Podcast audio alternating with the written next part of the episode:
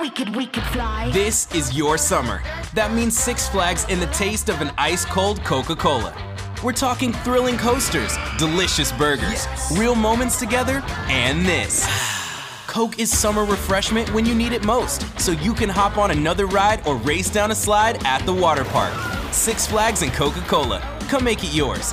Visit sixflags.com slash Coke to save up to $20 on passes, plus daily tickets starting at $34.99.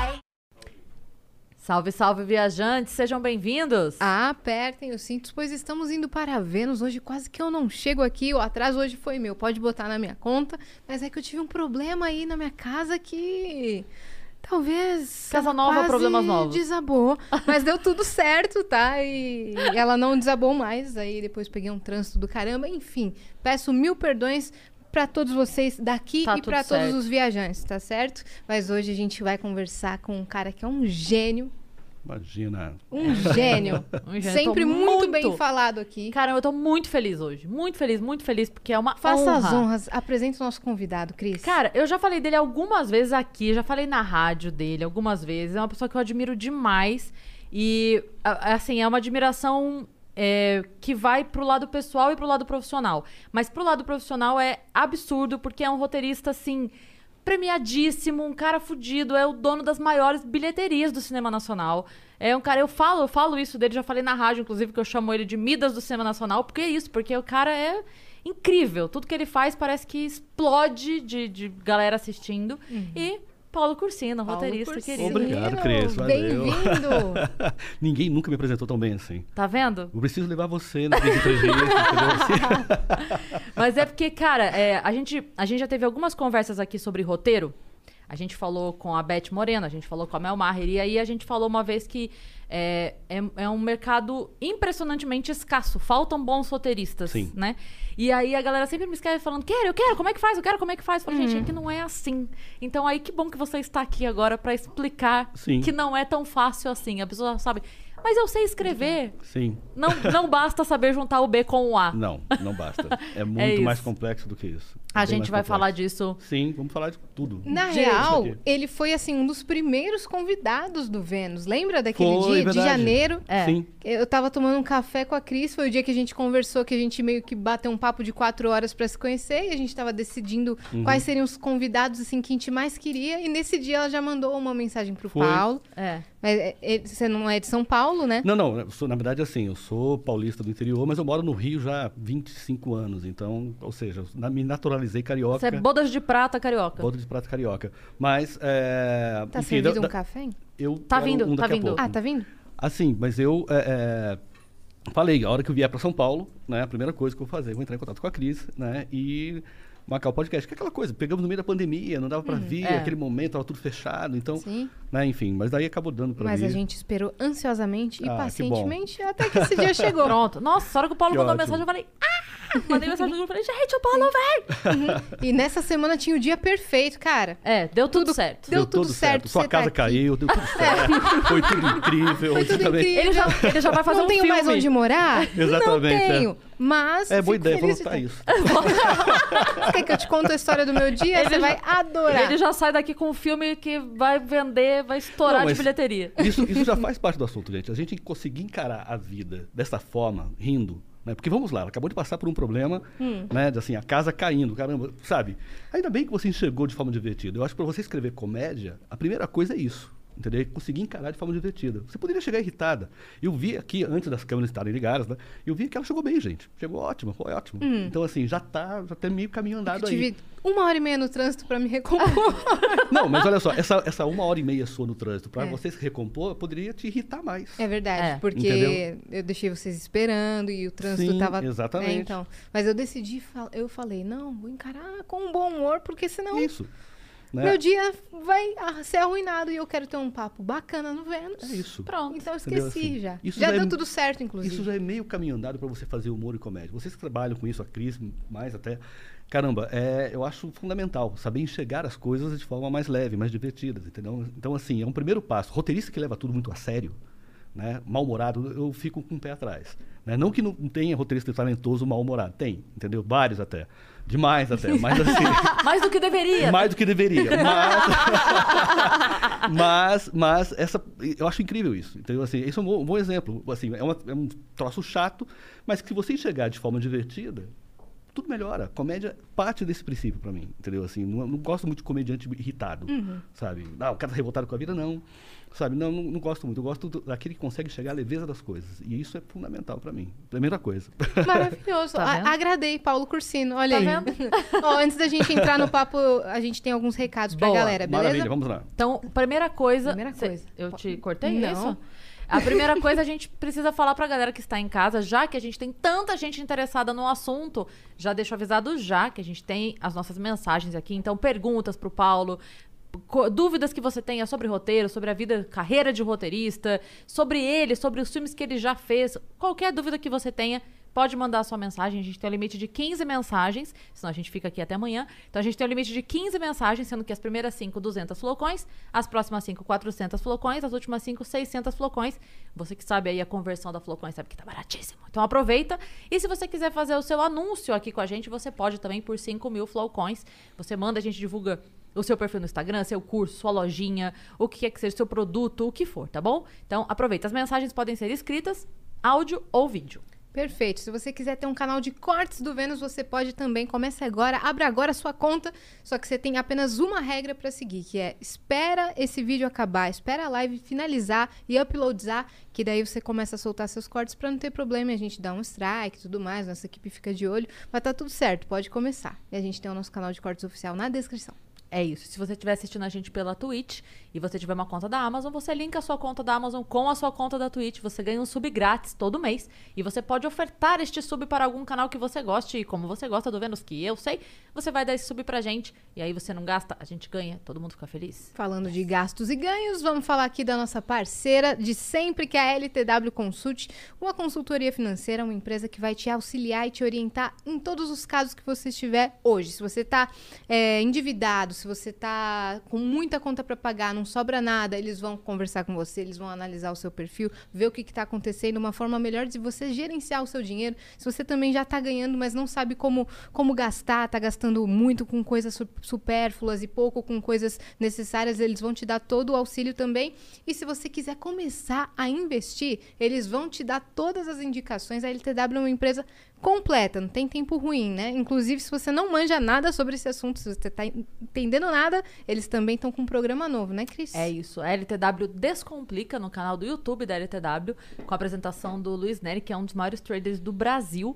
E aí com dicas e bate-papos assim incríveis sobre finanças, dando dicas desde dicas básicas assim mesmo, pra te pegar pela mão e levar, sabe? Olha isso aqui e tal. Pequenas dicas pro seu dia a dia, pra tornar a sua vida financeira mais saudável, que é muito importante. Exatamente. Só uma observação: se os proprietários do meu apartamento estiverem escutando o papo e vocês pensaram que a casa quase desabou, foi um pouco de exagero, tá? Foi só um probleminha na, na porta de vidro da sacada. Tá tudo certo já, ok? Lembrei disso daí, porque eles vão falar: como? Essa menina tá quebrando a casa. Vamos cancelar o contrato. Tá tudo certo. Agora sim, Paulo. Cursino. Imagina, ela sai daqui e não tem onde morar. Pois é. Não, foi a impressão que Contrato deu, tá? cancelado. é. Já tá tudo alagado e quebrado e Muito bem. Eu fiquei sabendo que hoje o senhor teve uma boa notícia, é isso? Um filme seu? Sim, Foi... ah, o Candidato Honesto entrou na plataforma Netflix, né, na- nas estreias de julho, né, de, de julho, e entramos no top 10, né, assim, no top 10, né, mais um top 10 nosso, um top 10 meu ali na Netflix. Lembrando que não é um filme novo. Não é um filme novo, é um filme que já tem, é, de 2014, ou seja, tem 6, 7 anos aí, né, é, vai, vai completar, sete, não, completou 7 anos agora, né, enfim, é um filme que todo complicado, uma história muito complicada por trás, né, mas aonde ele vai, ele agrada, aonde ele vai, ele acontece, e mais uma vez aconteceu, ele entrou no top 10 do Netflix, não é uma novidade, né, ele já estava há anos no- nos telecines da vida, no canal pago e tudo mais, né, e ah, ah, eu fiquei muito feliz, porque assim, foi um filme que é, durante muito tempo a Globo comprou, em- embora não tenha Globo Filmes, a Globo comprou, a Globo não exibia na TV aberta. Né? Assim, não, não ficou- a gente ficava esperando quando é que vai exibir. Não exibiam. Né? Enfim, aí, aí, sei lá, existe uma questão de direitos e tudo mais que eles acho que acho não perderam, né? E foi para Netflix e entrou já no top 10, entendeu? Assim, então, ou seja, é uma, uma trajetória bacana de um filme que fez muito sucesso no cinema. Fez, na, na- em 2014 foi a maior bilheteria de um filme nacional, né? Assim, foi o recorde do ano de filmes nacionais, dos filmes nacionais e é, é, enfim, a história toda por trás dele, enfim, é, é, e ele já foi vendido para fora, né? Ele tem remake na Coreia, vai ter um remake na Alemanha agora também. Caralho. É, né, assim, a gente vende o, o roteiro e lá eles adaptam para a realidade deles. Né? Na Coreia do Sul, por exemplo, eh, eles adaptaram uma personagem uma personagem feminina, uma comediante coreana excelente, né? E com uma outra pegada, né? Assim, também eh, bastante feminina e muito engraçado. né? Eu gostei muito da versão coreana. E, e eu- o, o filme coreano fez muito sucesso lá. Ele ficou, ah, eh, acho que dois finais de semana no primeiro lugar na, na bilheteria. Caralho! É, é uma adaptação nossa de maior sucesso. Aí- Tá maluco. É muito louco pensar um, um filme de 7 anos entrando na plataforma, ficando no top 10.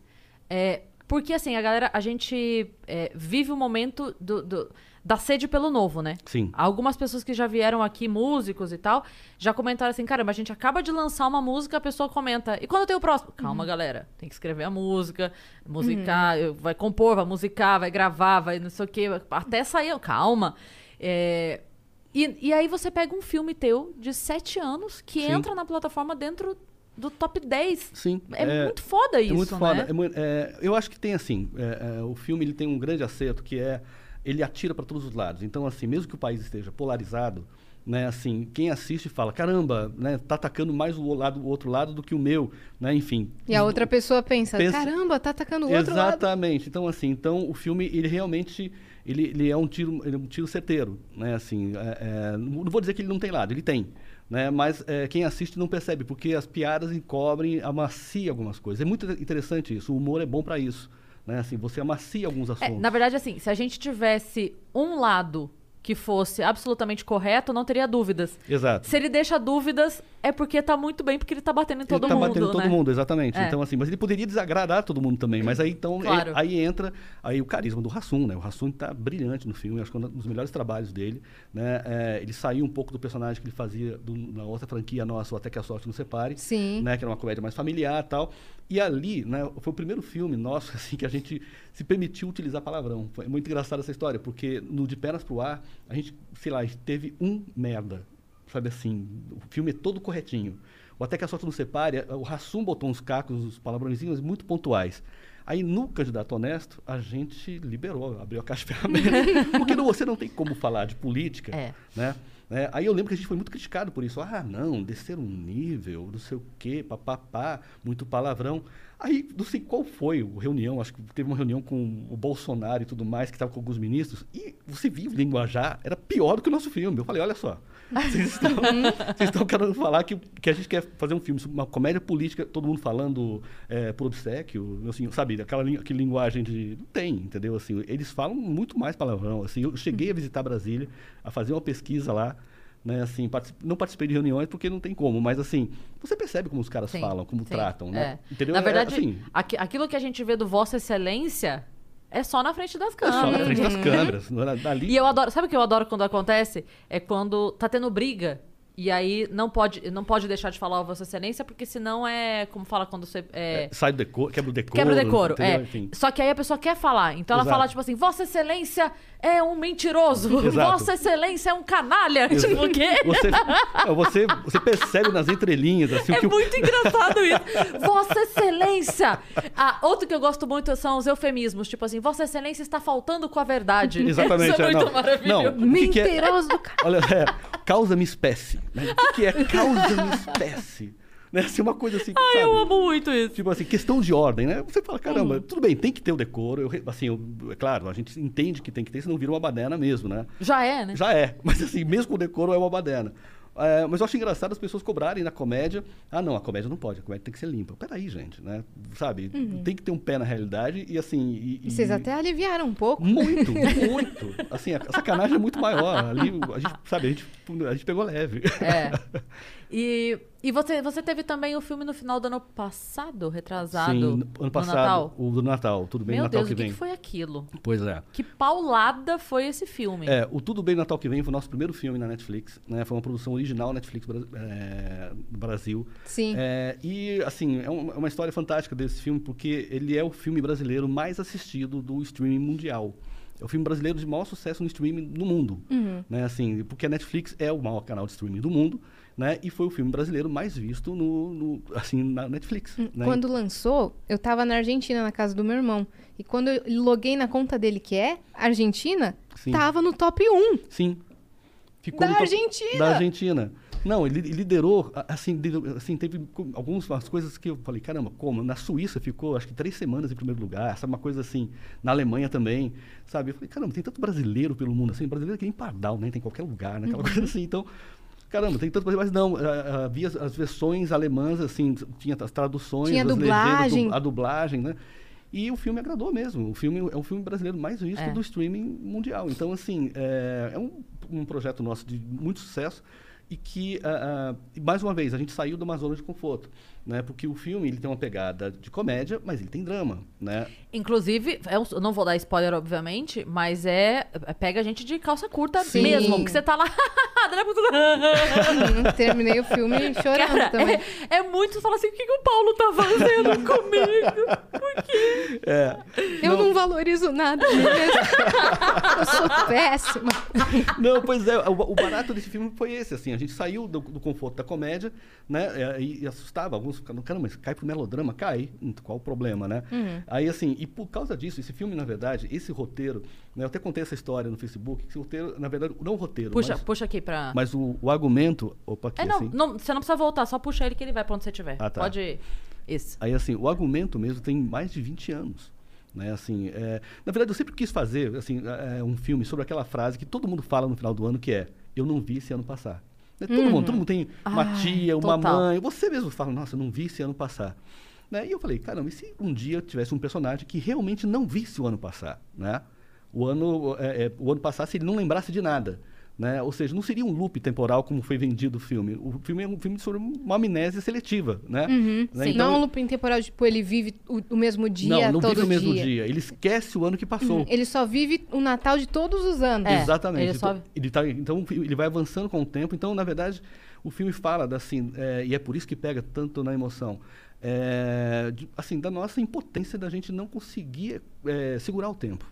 A gente não segura o tempo, né? Assim, a vida passa muito rápido. É. Eu até usei uma frase no filme que é uma frase do Niemeyer, né? O Niemeyer, eu lembro de uma entrevista que ele deu, ele tava- ele estava com, sei lá, com 104 anos, né? Acho que 103 anos quando ele deu uma entrevista, ele falou: "A vida é um sopro". Quando você tem alguém de 103 anos que fala isso, você se assusta, caramba, né? É. Você aí sabe que essa frase tá escrita no. Eu, eu morei no Copan, Aham. que é a obra dele, né? Sim, Essa frase tá escrita no, na garagem do Copan. Sim. Na parede. sim. A vida é um sopro. A vida é um sopro. Porque é mesmo, passa tudo muito rápido. Então, e o filme brinca com essa ideia, porque como ele só vive o Natal, essa, essa coisa acelerada do tempo né, pega muitas pessoas. Então, para quem tem um pouco mais de idade, para quem é pai de família, sabe, sabe aquela coisa, você está com a sua filha aqui. Né? Sim, total. É, passa muito rápido. Você- Total. de uma hora para outra você está com aquilo, você olha assim, você não lembra, né? Você vai esquecendo, a memória realmente É. nos pega. Então, o filme eh, tem uma identificação muito forte, né? Assim, as pessoas assistem, amam. Eu recebi mensagens do mundo inteiro, foi sensacional. Sabe, gente, sabe, da, da- eh, em, em espanhol, gente em grego, me escreveu em grego, eu tive que ir lá no Google Tradutor, entendeu? Assim, para entender o que estava lá, literalmente. Porque eles se interessaram de quem era o roteiro. Sim, sim, não, muito, muito, muita mensagem assim de fora e assim, mensagens assim muito emocionantes do tipo, você salvou meu Natal. Eu não consegui visitar meu Caralho. pai esse ano, mas assim, você me fez ver que eu estou pensando de forma certa. Eu comprei uma passagem de última hora, eu até postei algumas. Né? Teve uma mensagem muito, muito bonita de um, de um jovem que falou assim: Eu não ia visitar meus pais esse ano por causa do, do Covid. Mas eu decidi, eu vou dar um jeito, eu vou lá, entendeu? Assim, vou enfrentar e vou lá visitar, entendeu? Assim, porque, sabe, isso, isso foi bom, entendeu? Assim, as pessoas. é, é, e a ideia do filme sempre foi essa. Eu falei assim, eu quero fazer um filme é, é, e, e- e com, assim, com o Santucci, né? o Santucci também participou muito bem disso, que as pessoas, mais do que rir, né? que elas abracem os filhos em casa. Né? Eu, aquela coisa assim, caramba, que bom que está aqui, que eu vou aproveitar, é isso. né? Então, assim, é uma proposta muito positiva e que deu muito certo, né? Então, assim, eu fico muito feliz, com, eu, eu ficaria muito frustrado se o filme não tivesse funcionado, mas não, pelo contrário. Funcionou demais. Funcionou demais. Aí tem gente que fala que quer o 2, eu falo, gente, eu não tenho a menor possibilidade. Não- eu não consigo nem ver como pode, possa ter um 2 ali. Mas, é, aí já querem outro filme de Natal. E aí o mais engraçado, né? É, Não se- outro filme de Natal rola, é, né? rola. outra outro história. filme- outra história de Natal rola. Mas o mais engraçado é isso, né? Eu, durante 20 anos, tentei vender esse filme né, para ah, o cinema brasileiro, para ser feito, para ser exibido em sala, e não consegui. Né? Só uma produtora que se interessou, mas queria desvirtuar a história, queria, não, não queria usar o Rassum, não queria, queria colocar mais Papai Noel, sabe? Que, sabe tinham várias questões, assim, gente, olha só. A magia do Natal eles queriam. É, eles, eles- é é aquela coisa assim, aquele leitor de produtora, né, que pega assim, o cara que nunca não tem metade da tua experiência, não tem metade da tua, da tua assim, da sua sensibilidade realmente, né, pega e fala: "Não, não, o Papai Noel aqui não pode ser esse, tem que ser outro". Falei, pô, pera lá. Né? A história não é sobre o Papai Noel. Tem um Papai Noel na história, mas não é sobre o Papai Noel, né? Não vou, não vou alterar tudo, né? E aí eu falei, não guardei 20 anos para estragar na última hora. né? Então eu falei, não, voltou para gaveta. Eu falei, se, se um dia sair da gaveta, ok. Vai ser do jeito que eu Vai ser quero. do jeito que eu quero. E aí, por muita sorte, o que, que aconteceu? A gente ia eh, rodar o primeiro filme nosso da Netflix em março de 2020. Para quem não lembra, março de 2020 foi quando estourou a Sim. pandemia. Sim. E aí, por conta de uma, da agenda apertada do Rassum, ele não poderia fazer em março de 2020. A gente teve que acelerar para dezembro de 2019. Então, o filme deu sorte até nisso. Aí, quando foi para dezembro de 2019, eu estava com outro argumento para ser feito. E aí não dava tempo. Falei assim, não, não dá para desenvolver, eu preciso de um argumento maior. Aí o André Carreira falou, pô, você não tem um filme de Natal na gaveta? Porque a gente vai rodar no Natal. Já pega a cidade envelopada naturalmente, né? Já eh, Você decorada. não tem gasto. Você não tem gasto, né? A cidade já vai estar produzida ali, você pega uma uma árvore ali e tal. Eu falei, ó, eu tenho essa história de Natal aqui, mas né, o, o Santucci tinha restrições com melodrama, não é bem uma comédia. Para estrear o primeiro filme do Rassum na Netflix, com essa história, né? Era uma ousadia. E aí foi muito legal que o André bancou essa ousadia, né? O meu parceiro, produtor, amigo, Ainda bem que ele. ele, ele acreditou. O Santucci, mesmo tendo muitas reservas com relação ao final, ele ficava muito preocupado, né, assim, com esse melodrama e tal. Ele bancou também, vambora, se você acredita, vambora. É a melhor coisa do mundo é ter parceiros corajosos, parceiros com culhões, sabe? Eu tenho parceiros muito legais, né? E, e o Adrian, né, da, da Netflix, que comprou o projeto como estava. Então, assim, eu falei, sério que vai sair do jeitinho mesmo que a gente tá? Mas, é, eu fiquei tão feliz. Foi, foi o meu primeiro presente de Natal. Eu falei, caramba, já, já ganhei, ok. Uhum. Não jeito- quiseram mudar nada. Nada, não quiseram mudar nada. Assim, Você sabe? conseguiu tirar da gaveta Exatamente, tirei pra da fazer gaveta. exatamente, como você Exatamente. queria. E- E aí deu muita sorte, porque se, se a gente esperasse em mar, entendeu? Foi toda uma conjunção Sim. de sorte ali que, deu, Sim. que funcionou. E é muito legal porque é, o, o ponto do humor do Rassum ele é tão forte. Sim. O- ele é uma persona tão engraçada o tempo todo, Sim. sempre. Ah, O Rassum grava vídeo de aniversário pra minha filha, a gente se caga de rir, Sim. ele mandando feliz aniversário pra Má. Ele tem isso com Sim. ele. Então, mesmo a hora que você tá no melodrama, você, ok, dói, bate forte, você chora e tal, mas três minutos depois, Ele consegue. Uhum. você já tá enxugando e rindo e... e- Ele consegue. Porque ele é muito engraçado. Sim, Eu, sim. con- né? eu, consigo equiparar, não comparar, mas com o Adam Sandler, por Sim. exemplo, naquele filme Clique. Sim, mesma coisa. Não é? Sim. É muito melodramático, mas ao mesmo tempo é uma comédia. E lá ele consegue ser engraçado e do nada você Não, tá chorando e o com o filme- Adam Sandler. A, a- a cena do. é, Esse não é spoiler, é, galera. essa Pelo daí amor é de Deus. 2006. Pelo amor de Deus. A cena do Adam Sandler morrendo na chuva ali, você tá chorando e, e ao mesmo tempo é engraçado. Não tem como explicar. Tem. É um, é um Sim. drama que você tá olhando e falando assim, cara, mas isso é engraçado. né? É, porque o que acontece? O registro do Adam Sandler, ele, ele, ele sempre vai ser engraçado. Ele não tem. ele- mesmo quando ele faz algum drama, embora, por exemplo, no Joias Brutas ele faz muito bem, né?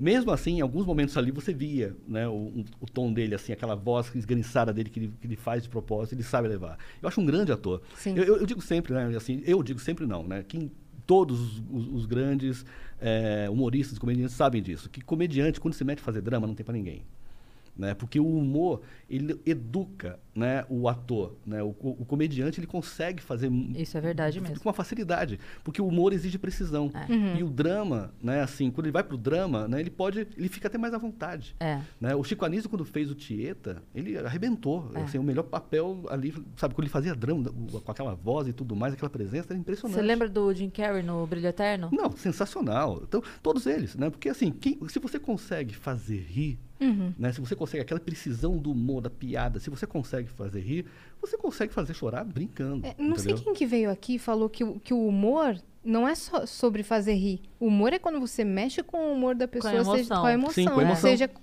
seja ela qual for. Seja ela qual for. Não, e assim, o, o, o que acontece, né? Ah, o humor, a comédia, ela exige uma eficácia que o drama não exige. Né? Então, por exemplo, você pode assistir um drama, né? Você vai assistir lá, um drama judicial, não sei o que e tal. Você assiste o drama, um filme bom, não sei o que, e sair sem derrubar uma lágrima e falar, uau, vi um bom filme. Né? Agora, vai fazer isso com uma comédia. Se você não rir numa comédia, você falhou miseravelmente. Sim. Entendeu? Assim, ah, Sim. sem- aquela comédia para não rir, acabou. Assim, comédia sem graça não funciona. E, outro, e outro, para- outro parâmetro de comparação é que o drama, ele pode ter uma questão de drama no filme. Sim. E você desenvolve essa questão dramática em 90 minutos. É, a piada, ela tem que ter uma a cada, Sim, a, a comédia uma a cada quadro, Uma- a porque comé- senão... Não, a comédia é o seguinte, a comédia, assim, eu, eu falo, queria ter a boa vontade do público, né? Quando entra para assistir uma comédia, ao mesmo que dão para alguns dramas que eu vejo assim, que saem elogiando muito, eu falo, sério, gente? Né? Vocês estão elogiando esse filme, tá? Agora, você rala para fazer uma piada assim, para funcionar, ninguém, ninguém ri e fala, é, não é lá essas coisas. Acontece isso, a a pessoa ri o filme inteiro, às vezes, é, não é bom, né? Falei, Como assim? Sabe? Ah, não, eu- eu- era o riso fácil. O que, que é riso fácil? Né? Assim, Cris, você que trabalha com É. o que, que é, né? Quando alguém diz que ah, a, a fulano de tal apelou para o riso fácil. Nenhum riso é fácil. Você, difícil fazer o outro rir. Você Exato. Pega, vai- pega um microfone, sobe num palco como você faz, entendeu? É. E, e- e- e tenta fazer uma plateia rir. Entendeu? Às vezes tem um mal-humorado que estraga o show inteiro. Exatamente. Entendeu? Alguém que tosse no meio de uma piada, entendeu? Estraga o punchline. estraga o punchline todo, né? Então, assim, é muito difícil. Então, o humor, ele educa o ator a, faz- a fazer com mais precisão tudo. Não é uma lenda isso, é um fato. Sim. Né? Enfim, aliás, dessa história de assim de alguém tossir no meio da piada, né? Assim, o- eu lembro que o primeiro até que a sorte nos separe, eu vivi uma situação que eh, eu aprendi muito ali. Né? Eh, porque o que aconteceu? A gente fez o, o De Pernas pro Ar, com a Ingrid Guimarães, né? fez 3 milhões e meio de espectadores, foi um sucesso estrondoso na época. Né? Assim, foi um filme que colocou a Ingrid lá eh, como grande estrela do, do, do- do cinema nacional. E aí, por causa do, De Pernas pro Ar, a gente foi muito solicitado para fazer outra comédia. Né? E aí as propostas que chegavam dos produtores era sempre isso. Ah, uma mulher, não sei o que, coisa e tal. Aí eu falei para assim, Santucci, não vamos fazer outra comédia feminina, vamos tentar variar um pouco aqui, né? Assim, porque tá todo mundo querendo fazer, e de fato veio várias, três ou quatro comédias femininas seguidas, assim. Aí funcionou, né? Aí funcionou exatamente. Aí, assim, exatamente, deu, mostrou o caminho das pedras. Aí eu falei, não, vamos fazer uma comédia com um ator agora. Né? E o Rassum nunca tinha feito, nunca tinha feito, não. Ele, tinha, ele era sempre o gordinho 2 da cena lá atrás dos filmes Aham. do Daniel Filho. Né? E eu falei, pô, eu acho que o Rassum tem, é, pode é, é, brilhar na frente da câmera.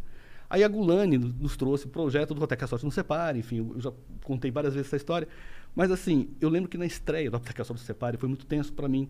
Né? É, eu entrei na, eh, na sala VIP, onde, estão onde ficam os atores, né? e ah, ah, o filme passando e ninguém rindo. Deu a primeira piada? Nada. Deu a segunda piada? Nada. Você está lá na pré-estreia, é seu segundo filme, né? Você, eu sei, qual eu sei. Comecei a suar, Acabou. passava- acabou. acabou. Era sorte de principiante. Exatamente, fudi minha vida e tal. não vai dar mais certo eu sair. Você já começa, você já começa a imaginar Não. o dia seguinte as dia- manchetes, exatamente, né? o filme- Decepcionante. Decepcionante Nota e tal. um. Aí eu peguei, o- eu fui pro, banheiro, assim, eu lembro que eu tava de paletó, tal, assim, joguei água e me molhei todo, assim, sabe? Tava realmente sabe, aquela cena Você mesmo. ficou assim, nervoso mesmo? Muito, muito tenso. Aí eu saí do banheiro e encontrei com o Márcio Fracaroli, que, que é o distribuidor da Paris, né? Animadíssimo. E aí, tá ótimo, né? Eu falei, como tá ótimo? Acabei de vir da sala, ninguém tava rindo de nada. Não, não, não, você foi na sala errada, vai na sala 14, 15 e tal. Aí eu entrei nas salas, as mesmas cenas, o povo se escangalhando de rir. Então, assim, varia muito. É. Não existe regra de. de- Ma- de- de- É o público, é, né? É público. Mas entendeu? tem uma Assim, outra coisa também. É, você falou, era a sala dos atores. Dos atores, né? exatamente, é. Então, assim, eu, eu sinto uma coisa que é dentro do camarim de comédia, a pessoa fala assim, nossa, deve ser muito. Cara, às vezes a gente tá sentado, passando piada um pro outro e o outro assim. Ah, É. ah. Não tem. Porque a gente tem muito olhar crítico, Crítico, exatamente. mas não é de julgamento, é porque a gente vê analisando no sentido mais puritano da palavra, é Sim, análise. é análise. Então eu tô eu assisto o filme do Paulo, beleza, eu tô lá, aí rola a piada e falo, caralho, que pensamento foda. Nossa, olha, olha a linha de pensamento dele. Então, na minha cabeça, tá Aham. rolando um outro movimento. Sim. Tá rolando um movimento profissional. É claro, tem piada que vem e pega a gente desprevenido e você se pra Exato. rama de rir, ok. Mas no camarim, normalmente quando a gente tá texto... Trouxe um texto novo, posso fazer pra você? Pode. A gente fica assim, ah. Ah, Legal. essa é boa, essa é boa. Essa é boa. Essa é boa. Você não E tipo assim, e a pessoa, essa é boa? E tu tá me olhando com essa cara no de WhatsApp, merda. quando você escreve kkkkkk, que você tá assim. Você tá com cara, exatamente. Ninguém tá cara. É. ninguém tá- você não ri tanto assim na vida, né? Sabe, Você é mais crítico do que, do que isso, né? Você é mais azedo.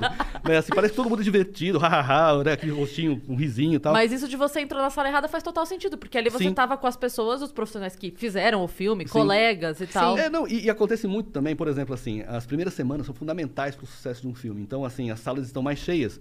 Então, as pessoas riem muito mais. O riso é muito social. Às vezes você ri da risada do cara de trás, Sim. né? Então, o- o- isso é legal. A comédia, ela, ela é um, um, um, é, um gênero né, que é muito social. Uma sala cheia faz toda a diferença para o sucesso do filme. né? T- Tanto que acontece muito isso, assim, as pessoas vão ver uma comédia e pegam no começo, assim, a sala cheia. E se diverte, chega pro amigo e fala, caramba, fui ver o filme tal, eu gargalhei do começo ao fim, você vá ver. Quando um amigo seu falar isso, vá ver rápido, porque você vai pegar a sala cheia também e você Sim. vai se divertir. Você vai, ter, você vai ter uma sessão boa. Total. Se você deixar para ver dois meses depois com meia dúzia de gato pingado, você não vai rir. Você não vai, entendeu? Assim, porque... Você não vai ser tomado por Não. aquele sentimento. Não, isso acontece muito, assim, um amigo meu foi ver um filme do Adam Sandler, que eu gosto, né? é, era um que ele fazia com a Jill Barrymore na África e tudo mais. E aí, assim, ele falou, cara, me diverti, me recomendou muito bem. Eu falei, ah, vou esperar sair no, no DVD, né, na época. Aí eu vi no DVD, eu falei, cara, eu comprei uma merda de um filme por tua causa. aí, não, é legal, não, cara, eu não ri nada. Mas aí por quê? É porque? No cinema é É diferente, diferente, também. é, é outra parada. Então, assim, Isso acontece em show cheio e show vazio também. É. show cheio, show vazio, né? E A aí- mesma piada. É, exato. Não, e aí eu fico um pouco irritado, assim, muitas vezes. é, ficava, hoje eu não fico nada irritado com crítico, né? Assim, já passei aquela fase, né? Assim, a gente tem uma fase inicial que a gente fica puto com crítico, a gente quer responder aos caras. Mas depois você vê que não faz diferença nenhuma, então você esquece e, e passa batido. Mas assim, havia muito isso, assim, do crítico é, ver o filme com a sala vazia e sair falando, o filme não tem graça nenhuma. Opa, pera lá. As salas, tá- as salas estão gargalhando, tem. Botamos 4 milhões e meio no, De no- espectadores. de espectadores no, de Pernas pro Ar 2. Aí alguém teve um crítico que falou assim: ninguém ri. Como ninguém ri? As pessoas estão indo porque gostam de sofrer, né? Assim, porque, sabe? Ele viu sozinho, então. Ele viu sozinho. sério. Ninguém riu. Não, e eu, e eu já vi, na verdade, assim, críticos assistindo, rindo e escrevendo que o filme não tem graça. Entendeu? Rindo. Eu já vi o crítico rindo mesmo, assim, e aí foi lá e escreve que não tem graça. Enfim, acontece também isso, assim, o cara não quer dar o braço a torcer pra comédia brasileira. Isso acontece Claro. muito. Opa! Tudo bem? Alguém só bateu na lâmpada do lado de fora. Obrigada, Pronto, hein? Obrigada. Eles quiseram fazer um cinema em Fazer um cinema em homenagem a homenagem. você. Na verdade, foi um exatamente. fade out, fade in. A gente vai mudar de cena agora.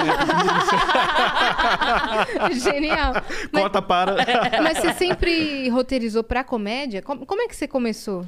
Eu comecei, assim, eu fui contratado, enfim, sempre quis escrever, trabalhar, trabalhar com, com, assim, escrevendo, com literatura, na verdade. Qual que é a sua formação? Eu sou publicitário, né? Eu sou, da, eu sou de uma época que publicidade dava dinheiro ainda, assim, né? Que, assim, é, é uma profissão que, sei lá, se desvalorizou muito. Eu sou Mas juntou vários elementos que você sabe é, o e- que funciona. E eu, eu tive que fazer propaganda para descobrir que eu não queria fazer propaganda. Na verdade, eu queria fazer realmente literatura, ou teatro, alguma coisa assim.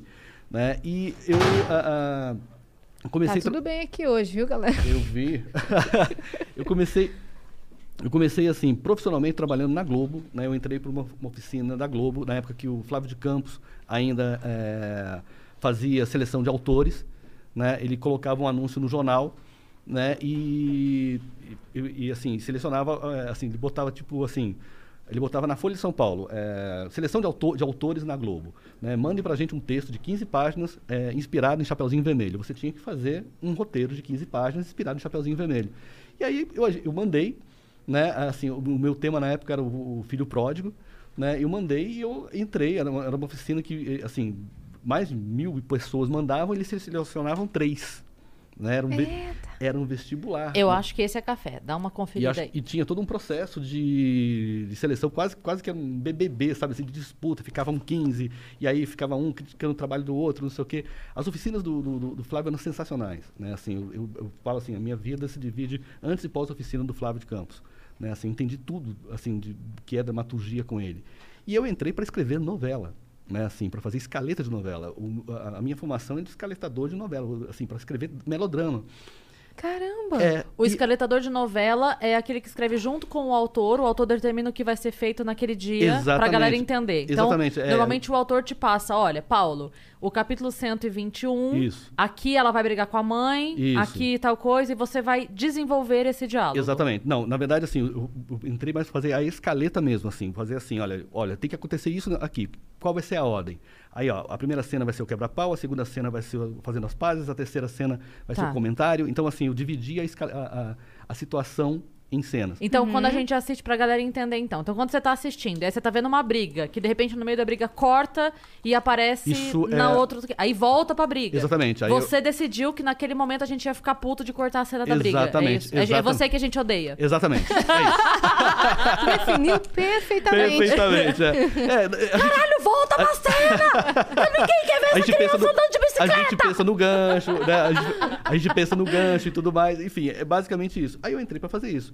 Só que aquela coisa, eu era de São Paulo, as novelas, a maioria das novelas são feitas no Rio, então eu fiquei um tempo meio na meio ali é, à deriva dentro da Globo, até que é, o Flávio se lembrou. Cusino, você tem mão para humor, você escreve escreveu boas cenas de humor na oficina, né? Você poderia, de repente, fazer um trabalho lá com o Renato Aragão. Eu falei, olha, entre ficar parado em casa, né, e escrever para Renato, eu prefiro escrever para Renato. Renato é meu ídolo de infância, né? Para mim não tem problema nenhum, apesar de já estava velho na época e tudo mais. E fui. E o Renato gostou muito do meu trabalho. Ele gostou tanto que eu me fez redator final do programa dele. Caramba. É, ele gostou muito e, eu, e, e, sabe, não é você, entendeu? Assim, porque eu era rápido, eu entregava tudo, eh, entregava mais do que ele pedia, né? Eu sempre fui muito pé de boi, e naquela época você tá jovem, então você escreve, que, sabe, tudo. Isso é uma coisa que eu ouço demais, sabia? Sim. Sobre roteiro. Sim. Galera que não entrega. Não, isso... Eu, é, eu, eu Não tem- parei há tem pouco como. tempo de fazer roteiro. Obviamente, nunca Aham. fiz filme nem nada, mas roteiro pequenos, assim, que eu pegava pra fazer. É, Sempre a indicação era assim: ah, cheguei em você porque me falaram que você entrega. Sim. Eu falo, como assim, gente? Você- é, Não, tem a Beth Moreno, mesma coisa. É? Ela tem, falou. né, tem histórias horrorosas assim de roteiristas que pegam dinheiro e não entregam, entendeu? Assim, cobram caro e não entregam. E quando entregam, entregam mal, entendeu? Tem então que pedir assim, pra refazer tem três que pedir vezes. para refazer três vezes e não querem refazer, querem cobrar, né? Então, o que que acontece? É, é assim, é, isso, na verdade, assim, o que eu estou falando aqui vai entrar num, num melindre, porque os roteiristas vão me matar eu falar mais sobre isso. Mas a verdade é a seguinte, né, é, os roteiristas reclamam muito de produtores, né, que existe muita sacanagem no mercado e existe mesmo. Né, ro- produtor que não paga existe, entendeu? Assim, eu já tomei calote na vida, várias vezes, não, mais, de- mais de uma vez eu tomei calote. Recentemente não, mas assim, no começo da carreira você toma, entendeu? Você faz e não, entendeu? não, e não ganha, ser sacaneado, né? Mas também, né, tem muita história de roteirista que não entrega, de gente que abusa, que pega o dinheiro e some, tem também. Então, assim, é, é preciso ter muito cuidado, porque nem todo, assim, aquela coisa, nem todo mundo é só vítima, nem todo setor é só vítima, nem todo setor Claro, é sim, só, claro. entendeu? Cada caso é um caso, né? E, e é claro que você tem histórias recorrentes de alguns produtores que, ah, fulano é famoso por não pagar e, e invariavelmente é, e tem casos de roteiristas que não entregam. Então é só marcar, gente, ó, quem não entregou, marca o nome. Se queima. Então, E pronto, se não trabalha mais com não essa trabalha mais com pessoa. essa pessoa. Sim. Então, assim, não é um- uma praxis de mercado, entendeu? Hum, sim. Então, assim, é, mas eu não, eu sempre entreguei, entendeu? Assim, nunca, nunca deixei de entregar um texto. E, e eu, assim, é, é, a- a- até recentemente, estou agora escrevendo um, um, um longa para o Mion, para o Marcos Mion. Né? Assim, ele quer muito fazer um filme e tal, me procurou, aí ele, falou, ele me deu uma ideia, é, duas, três linhas, eu falei, gostei da ideia, né? me dá isso aí, quero sim. Né? E eu desenvolvi um argumento com, de, de duas, linhas, eu passei por um argumento de mais de 10 páginas. Entreguei para ele, ele se apaixonou, ou seja, tá tudo entregue, né? Tá tudo certinho, ele gostou mesmo, ele curtiu muito tal. Então é isso. Então, quando você quando há o jogo, porque o, o que o roteirista tem que aprender a fazer é sempre é, fazer a parceria com o seu astro ou fazer a sua parceria com o seu produtor. Né? Não é não, não enxergar o produtor como inimigo, como o cara que vai te ferrar, vai te deixar de pagar, fazer aquele contrato que sabe te assegura tudo. Não, calma. Né? Não trata o cara como, como, como inimigo. Né? Assim, a menos que ele comece a te tratar como inimigo. Mas assim, primeiro seja bonzinho, entendeu? Seja legal. Depois você joga pesado. No começo não dá pra ser assim, não. E tem, tem muita diferença quando você escreve um roteiro sabendo quem vai ser o elenco? Eu prefiro sempre. Eu, ah, ah, eu não consigo, na verdade, assim, eh, trabalhar. Eu, eu sempre pergunto para quem que é, né? Assim, eu- é claro que eu tenho ideias que eu não sei para quem, para quem que vai. Por Tipo exemplo, o esse Natal. do Natal. Do Natal, exatamente. Né? Quando, quando pensei, nunca pensei no Rassum. O Rassum surgiu no meio do caminho, né? Uhum. Então, assim, às vezes, alguns, alguns roteiros, algumas ideias, tem que esperar surgir um astro. Eu tenho um roteiro pronto, assim, para uma menina de 13 anos. Entendeu? A hora que eu enxergar uma menina de Droga, 13 Mariana tá muito velha. MC Melody. Melody está com 13 anos, faz 17 anos. Pois é. Ela pode Ela pode. então, assim, a gente espera, assim, a gente espera surgir alguém, entendeu? E aí você adapta, né, para aquela, para aquele ator, para aquela atriz, enfim, né? É, isso, faz parte. Eu gosto muito de saber para quem, para imaginar. Até porque no caso do humor, você tem que ter embocadura do ator, Sim. né? Você, Total. Essa foi, esse foi meu pensamento. você não, você não escreve igual para Ingrid Guimarães e para e para Rassum, né? Assim, ou, ou pra, nem mesmo para Heloísa Perissé. Uhum. As duas trabalhavam juntas, mas assim, o registro da Heloísa é um, né? O registro da Ingrid é outro. Você roteirizava o Sob Nova Direção também? Eu era redator final. Eu era redator, fui, fui redator final durante quatro anos. Eu adorava o Sob Nova Trabalhei, Direção. trabalhei muito com a Ingrid, e foi onde, onde eu conheci a Ingrid, na verdade, né? A Ingrid Lolo, mas foi, foi muito engraçado porque, assim, ah, quando começou o Subnova, elas não me conheciam, né? E elas se antipatizaram comigo logo de cara, assim, porque eu sou totalmente peixe fora d'á- fora d'água, gente, assim, eu não sou, sabe, não sou filho de ninguém da Zona Sul E Carioca. o socialzão, né? Não, e muito, assim, eu não sou o socialzão, entendeu? Assim, não sou, entendeu? Assim, Engraçadaço. engraçadaço, não sou, entendeu? Assim, não, não sou, entendeu? Assim. E aí, assim, é, é, então eles olhavam pra mim, pô, o que, que esse cara tá fazendo aqui? Entendeu? Assim, e quem era o redator final era o Cláudio Torres Gonzaga, né? Grande parceiro, grande amigo, né? Que é, era, era, para ser o redator final. Aí quem quis me colocar como redator final foi o Roberto Farias, porque ele tinha lido alguns projetos meus, gostava muito, e, e bancou como redator final. Só que eu chegava nas reuniões, sabe, assim, eu, me sentia um pouco, sabe, o Bruce Willis no sexto sentido. Sabe, o cara tava morto, sabe, as pessoas não reparavam em você ali. Sabe, ninguém reparava tal. Chegou ao ponto de, eu toda vez que eu conto essa história, a Ingrid Guimarães gagalha, né, assim, é, de eu ir para casa dela, né, a empregada dela me abrir a porta para mim e me levar para o banheiro porque achava que eu era encanador. eu não era da turma, eu não era da galera, entendeu? Então assim, eu falei, caramba, né, sabe? E aí, assim, aos poucos, trabalhando com elas ali, elas foram compreendendo minha forma de trabalhar, porque eu sou muito CDF, entendeu? Assim, e eles eram muito oba-oba, oba, oba, não, pera lá, gente, fazer um seriado é coisa séria. Deu muito problema no começo, muito problema. E aí aconteceu, que por questões políticas ali, o Claudio Torres acabou saindo, e aí falou, quem é que vai substituir? Eu falei, não- eu falei, olha, ninguém substitui, eu quero pegar sozinho para mim o Sub-9, né? Aí o Roberto Farias bancou, o Mário Lúcio Vaz ficou insegura, elas também, mas deu três meses, a gente conseguiu subir a audiência. Uhum. E aí nunca mais saí, fiquei como redator final, conquistei o meu espaço lá dentro. Uhum. Entendeu? Mas foi assim, difícil, não foi fácil não, as duas eram complicadas. Mas ah, ah, hoje as duas são minhas amigas, já fiz, pô, assim, eu e a Ingrid fizemos uma parceria lá dentro, né, muito forte, né, assim, até mais do que com a Lolo. Mas, assim, é, e tanto é que assim, eu acabei fazendo o primeiro filme com a Sim. Ingrid do, do que com a Lolo, né? Mas, e funcionou muito bem.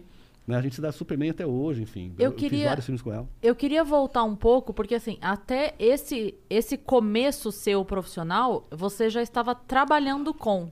Sim. Eu queria voltar um pouco antes, porque é uma dúvida que muita gente pergunta, então eu quero aproveitar a sua presença aqui para explicar para a galera é, esse. Como começar o curso para buscar. Hoje, alguém que estiver assistindo a gente fala assim: caramba, Uhum. quero fazer um curso, quero tentar. O que, que essa pessoa pode fazer? Qual curso você indicaria hoje? Tem algum curso acontecendo hoje? Você tem algum que você gosta, que você indique? Como é que é? Olha, eu, vou, é, eu sou muito assim, cético e sou muito crítico aos cursos de roteiro no Brasil. Tá? Vou ser bem sincero. É, é, o que, que acontece? Eu, eu- e, na verdade, não sou nem a pessoa mais adequada para isso, porque eu, eu, eu vim de um, de um momento, de outro momento da TV e vim de outro momento da, da área. Né? Mas o que eu percebo hoje é o seguinte: é, o que, que acontece, gente? É, eu acredito muito no autodidatismo. Né? Então, é o seguinte, hoje você tem vários cursos na internet de roteiro, né? porque o roteiro, assim, a, a forma de trabalhar, ela é relativamente simples. Entendeu? Não é física quântica, gente, entendeu? Basta você saber marcar as cenas, basta você botar os diálogos, entendeu? Não é, não é difícil. E até Assim, essa técnica é, é um segundo plano se você tiver o talento, Exa- né? Isso você aprende, o Exa- talento não, O né? talento não. Aí, o que acontece, na verdade, é assim, ah, o que o- o- eu acho assim, os cursos deveriam fo- focar na questão do, do desenvol- desenvolvimento do olho, do olho de cena do roteirista. Entendeu? De conseguir pensar a história em cenas, de como começar uma história, de como terminar uma história. E isso, na verdade, está esbarrando numa questão muito séria, porque o que acontece? Eu vejo que a maioria dos roteiristas hoje, que gente que quer ser roteirista, não lê. entendeu? E só vê série. E aí acha que vendo série vai aprender a fazer, vendo filme vai aprender. Não, se você não ler, se você não desenvolver a sua imaginação, você vai só repetir o que está sendo feito. Uhum. Né? Então, assim, e a, a, as pessoas estão lendo pouco, muito pouco. Então, assim, eu, eu vejo assim, é, é, sabe, é, eu recebo às vezes projetos de jovens, assim, sabe, com erros de português muito graves, entendeu? Assim, com, é, é, com que não, não começa a história direito, que não termina direito, às vezes não consigo nem terminar de ler. Então, você não consegue visualizar, não, né? você não consegue visualizar, e eu vivo disso. Então eu falo, olha, primeira coisa, né, aprenda a formatar. Né? Segunda coisa, né, desenvolve a sua capacidade de contar histórias, como é que você conta bem uma história. Uhum. Né? E eu tô para ver um curso que ensine bem isso. Assim, eu, eu recomendo alguns que eu conheço, né? mas é, é, hoje você tem muitos livros, você tem muita coisa na internet. Eu, eu sou de uma época que, por exemplo, eu, eu, lembro que o primeiro roteiro de Chinatown, né, assim, que é o roteiro modelar do cinema americano, eu tive que atravessar uma cidade para conseguir ir na casa de alguém, o cara me mostrar o roteiro e guardar na gaveta, ó, é meu sabe? Uhum. Hoje você acha na internet a hora que quiser qualquer roteiro, gente. Né? Então, você tem lá o modelo, não é difícil. Né? A questão toda, na verdade, é o preparo do roteirista. Assim, eu, eu sinceramente, assim, eu, hoje eu faria, sei lá, uma faculdade de roteiro para ensinar, olha, o que, que você tem que ler entendeu? O que, que você tem que preparar para você entender, entendeu? O que, que é drama, o que, que é melodrama, o que, que é comédia, o que, que é farsa, uhum. né? Porque os roteiristas não têm é, esse preparo hoje. Então, Sim. assim, é muito difícil é, é, é e, e, e, a demanda do mercado é muito grande. Então, assim, hoje em dia você tem o streaming produzindo horrores. Então, eu vejo coisas que eu Todo falo... Todo dia sai filme novo. Todo dia sai filme novo. Então, assim... É, o que, que, eu recomendo? Né? Primeira coisa, leiam o máximo que vocês puderem ler. Vão atrás dos bons livros de roteiro. Né? Assim, Sid Field é cartilha. Tá? É beabá, é o, é o caminho suave do, do, do, do, do roteiro. Né? Ah, e aí parte para um, sabe, parte para um Robert McKee, entendeu? Assim, para um John Truby, entendeu? Assim, que tem existe uma, uma, uma, literatura muito boa hoje de roteiro, coisa que não havia na minha época. Né? Os próprios livros de roteiristas nacionais, o Doc Comparato tem bons livros, é, o Flávio de Campos, da Oficina da Globo, tem um ótimo livro de roteiro. Então, assim, todos eles, né, assim, se você cercar desses livros e prestar atenção em como se contam as histórias, não apenas assistindo, mas lendo, você já começa a melhorar o, o, o, o, teu, o teu olhar. Aí, a questão de entrar no mercado. Hoje você tem mercado para tudo, gente. Você tem é, na, na, minha época você tinha Globo, Bandeirantes, SBT, que era Tupi ainda, no começo e tal, entendeu? E, e, mais nada. Hoje não, hoje você tem o YouTube, hoje você tem, é. sabe, eu falo, caramba. E hoje é, qualquer microprodução no YouTube com um celular hum. e seus vizinhos. Sim, sim. É, na, pode... na, escola, Gente, a pessoa faz uma cena se ela quiser. Exatamente, né? não. O, o meu celular filma em 4K né? Assim, caramba, o que mais que você precisa? Basta saber iluminar, saber enxergar, uhum. né? Você ter uma educação visual. Então, assim, eu, eu falo, é, hoje, mais do que nunca, para mim prevalece a lei do Tarantino, né? Que é o seguinte, a melhor forma de se fazer cinema, de aprender a fazer cinema, é fazendo. É. Pega uma câmera e faça. Hoje em dia tudo barateou. E também tem uma coisa que é, eu percebo que isso acontece também com novos comediantes que chegam no stand-up, e talvez tenha isso em outros mercados também, e que é assim, é, poxa, isso dá dinheiro, eu quero fazer. Não. Mas antes de dar dinheiro, você vai se fuder muito. Sim. Eu sim. vi uma frase um dia que eu achei maravilhosa, eu não vou, não vou lembrar de quem é, mas falava assim: é, escreva de graça por cinco anos até que alguém te pague. Se ninguém te pagar, você nasceu para ser lenhador. Perfeito, concordo muito. então, assim, você vai ter que escrever muito sim. e vai ter que mandar roteiro para é, aquela coisa, né? Você escreve, registra, faz um. E, e uhum. às vezes, hoje em dia, também isso é mais fácil. Se você tem qualquer registro disso é, que prove que aquilo já existia antes, ou seja, porque antes tinha que ser o oficial, né? Sim. Tinha que ser aquele registro da Biblioteca Nacional, Sim. que é difícil, que tal.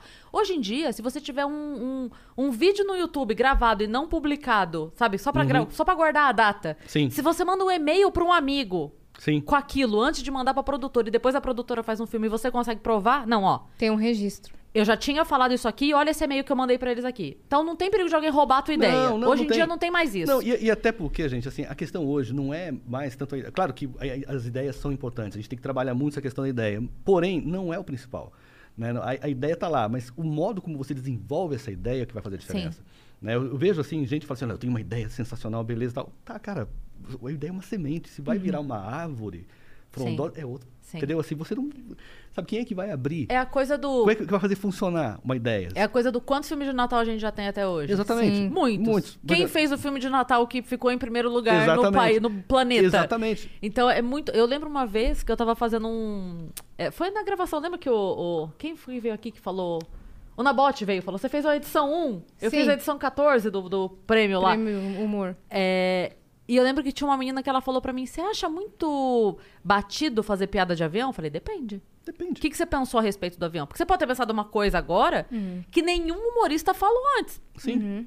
Né? Você pode Exato. ter pensado uma coisa que até agora. Então não tem, não tem nenhum assunto batido. Não É, tem sim. uma ideia batida. É uma ideia clichê com, com um olhar inédito. Exatamente. É. É, o que- Não o é? Essa questão do olhar hoje, né, é, da- que, que bate muito na questão da autoria, é muito importante. É, é o que mais vale, mais do que, mais do que a ideia em si. Né? Por exemplo, assim, o- o- a gente tem um, um amigo comediante que eu adoro, um amigo mesmo, que é o Maurício Manfreni, né? Que ele conta piadas antigas, ele conta piada que o Ari Toledo contava há anos, né? Tanto é, que- tanto é que muita gente fala, ah, não, ele copia o Ari Toledo. Não, ele não copia o Ari Toledo. Ele é um, ele é um artista original, entendeu? Que, se- que tem, que pega material antigo e revisita de uma forma tão, tão sensacional, ele contando as piadas da forma dele, da forma do Paulinho Gogó, né? É sensacional, entendeu? Assim, Releitura, é uma né? releitura, entendeu? E isso é muito válido dentro da arte. Né? Ah, mas cadê a originalidade disso? Não, a questão da originalidade está nele, né? O, o arti- Na entrega dele. Na entrega dele. Né? Então, isso vale para o roteirista também. Então, assim, não é ah, a grande ideia, não. Eu, eu, eu prefiro uma ideia mediana feita por um bom roteirista do que uma ideia genial, original, feita por um cara que não sabe ler- contar uma história. Entendeu? Assim, e daí? A ideia por si só não se garante. Né? O que se garante é o pacote todo. Né? Você vende o pacote todo. Então, é, é, pode trabalhar ideias que já foram usadas, não tem problema nenhum. Se você fizer bem, né? não tem problema. Eu, eu- lembro sempre isso, né? Por exemplo, Shakespeare não tem uma obra original. Todas as histórias né, que Shakespeare es- es- escreveu, todas já foram contadas antes. O Romeu e Julieta dele é a sexta versão conhecida. Né? Mas ele contou a melhor versão do Romeu e Julieta. Né? Eu fico, às vezes, fico um pouco incomodado com o roteirista que fala, não, mas tem que ser uma coisa original. Cara, é, originalidade só, só amador se preocupa com isso. Entendeu? Assim, vá na sua. O original, assim, a originalidade, a novidade está em você. Está No no desenvolvimento da. Exatamente. É por isso que você tem que ler muito. Né? Para você trazer essa novidade, você tem que ter material humano. Você tem que. E ler muito, eu digo também, viver muito, né? Você Assim, faz laboratório muito? Eu já fiz mais, hoje eu estou fazendo menos. Né? Mas eu já fiz muito, de ficar ouvindo as pessoas conversando. Sabe? Quando eu ia muito ainda banco, por exemplo, assim, ouvir conversa de office boy é sensacional. Né? Assim, é, é impressionante. Conversa de caixa de supermercado. Né? É, é- é sensacional. Elas estão ali passando a compra né? e falando do marido em casa. tal. É sensacional. Você, você educa teu ouvido, você vê o que as pessoas falam. Eu já peguei bordão de rua, assim. Entendeu? Porque você pega. Assim, a gente tem que. é, é, pegar mais do público do que, eh, do que dar mais para o público. Entendeu? A gente tem que explorar mais essa- esse lado do público. Eu falo assim, todo artista tem antena, né? mas ele tem que captar primeiro antes de emitir qualquer coisa. Né? Ele tem que captar primeiro o que está à volta dele, ele tem que sentir o público, tem que sentir o momento para poder escrever. Né? Se ele não fizer isso, né? ele vai dar o quê? Eu lembro. Quem que era, quem que era a atriz que fazia a Dona Jura? Do Não é brinquedo, não, hein? Dona Jura era a Solange, Solange Couto. Couto. Eu lembro ela contando que ela já fazia a Dona Jura. E aí um dia ela tava indo pra gravação, tinha um acidente de trânsito, eu não sei se ela tava envolvida ou não, como é que é, que daí a mulher desceu do carro fazendo isso. Não é brinquedo, não. Não é brinquedo, não. Ela falou, meu Deus, Isso é isso é maravilhoso. Isso é muito bom. E aí ela colocou na personagem, ela contou, acho que acho que foi no Faustão, sei lá. E eu falei, caralho, olha isso. Virou bordão da Ela da tava ali personagem. envolvida num. Eu não, sei, eu não lembro se ela tava no trânsito e viu o acidente, ou se ela, o carro dela tava envolvido, sei lá. Eu sei que ela conta isso, que era um acidente Sim. de trânsito e ela vê a mulher descer, tipo, não é brinquedo, não, hein? É. Não, bordão é uma coisa muito Que doida. loucura, né? É, muito doido, porque assim, eu, eu trabalhei um tempo, né? Eu, eu fiz a. Trabalhei com o Carlos Torres Gonzaga no Zorra Total. Né? Que foi uma. Assim, eu me divertia muito, né? Eu me divertia muito na redação. E, e é- era assim a escola do bordão. Então todo mundo queria achar o bordão, bordão. o bordão que pegasse. Então, assim, Ah, te hum, conheço. Tipo, é, né, tô pagando, né? Aquela coisa. É. E aí a gente via o que não existe regra, né? Assim, o bordão é uma coisa que quem determina o sucesso, assim, é o público, É. não é, não é a gente. Né? Mas assim, você tem que ter o ouvido, você tem que aprender a ouvir o público. Cara, como eu amava o seu Saraiva. Sim, então, pô, aquilo é engraçadíssimo. Aquilo pra mim era, Era muito bom. é, é, de esperar, É. sabe? Ah, seu Soraya, pronto. Não, Assisti. a, gen- a gente teve, assim, a- a- no Zorro a gente desenvolveu é, um personagem, que, assim, o, o Sherman foi ver uma garota no, no- no teatro fazia um stand-up, e ela fazia uma personagem que era uma ex-prostituta, que era a Catuça Canoro, que fazia, né, Ah, a- tô- hum, tô pagando. Eu tô pagando, né? E aí ele falou, olha, eu quero essa menina no, no- no programa, e, aqui, e vamos colocá-la, né, e assim, eu quero criar um, um personagem em volta, não sei o quê, e aí a gente ficou sentado pensando em bordões para ela. Né? Assim, eu, Márcio Smelling, né? eu, Márcio Smelling, e assim, Manuela Dias também estava lá na época, né? E aí a gente achou, quem trouxe o Tô Pagando foi a Manuela Dias, né? Assim, au- autora de novelas, né? Que trouxe o Tô Pagando, o Tô Pagando é dela, né? Assim, e aí a- a gente desenhou todo o quadro, a, a gente faz- fazia uma brincadeira né, do, do senador, que já era uma sacanagem com o Renan Calheiros na época, com a, da, da Mônica Veloso, né? Aí a gente nunca falava o nome, não, daí eu conheci o senador, opa, parou aí, né? Era, o era o máximo de piada política que o Zorro permitia, Sim. né? E aí, assim, e o, e o quadro pegou. Né? Assim, mas assim, não existe regra. Tem, tem vários quadros que a gente fez também e não funcionou, entendeu? Assim, Então, é, é- é, assim, é, é uma, não é uma ciência, é uma arte mesmo, assim. Se fosse fácil, né, qualquer um faria. Sim, exatamente. É. É, eu, uma dúvida que eu tenho, quando você tá escrevendo filme, é, você faz mais cena pra justificar uma piada ou mais piada pra justificar a cena? Ah, não, eu- ah, é o seguinte, eu sigo a lei do Billy Wilder. né? O Billy Wilder, um dos maiores roteiristas da história do cinema americano, ele dizia o seguinte... Ele que tem os mandamentos lá? Não, eu, pre eu Preston Sturges que tem os mandamentos. Ah, tá. né? O, o Billy Wilder dizia o seguinte: ah, entre uma cena que avança a história e uma cena engraçada, fique sempre com a cena engraçada. Entendeu? Maravilhoso. Entendeu? Se, pô, se o Billy Wilder pensava assim, né, e é claro que se você conseguir... Não vou discutir. Não vou discutir, mas é claro que se você puder unir as duas coisas, né? Uma cena que ah, avance a história e seja hilária, sensacional, você tá no melhor dos mundos, mas às vezes não dá.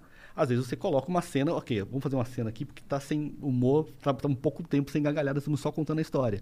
Né? Então, o- o- a arte do roteiro é você brincar com as duas coisas. Quando você consegue, ótimo, tudo funciona. Mas tem horas que você não consegue, tem horas que você coloca uma cena aqui, beleza, vamos rir um pouco? Você coloca e funciona. Né? O importante da comédia é fazer rir. Muito legal. É. Tem, é, tem algum filme seu que você tenha muito carinho e não seja um dos estouros de bilheteria? Tem. Tem um, um- o Divórcio. Ai, eu amo O Divórcio. Divórcio, que eu acho assim, um filme. é, Caralho, eu amo, amo, Assim, amo. ele foi muito. Assim, é um, é um filme que ele é muito bem feito. Eu assisti muito- na pré-estreia. Foi, foi na pré-estreia. Né? O, o- foi, ele foi muito bem feito pelo Pedrinho Pedrinho Amorim. Né? Assim, é um filme que eu tenho um carinho muito grande. É, eu acho que o Murilo Benício está sensacional. É a Camila. E a Camila Morgado. Camila Morgado. né? Cara, é muito bom esse filme. E assim, tem momentos dos dois ali que eu falo, caramba, são as melhores cenas que eu já escrevi. Né? O filme foi, ele ganhou o prêmio de melhor comédia de 2017, né? É, pela Academia Brasileira de Cinema. Ah, esse é o seu que não virou muito, entendi. Exatamente, exa- Tchau, gente.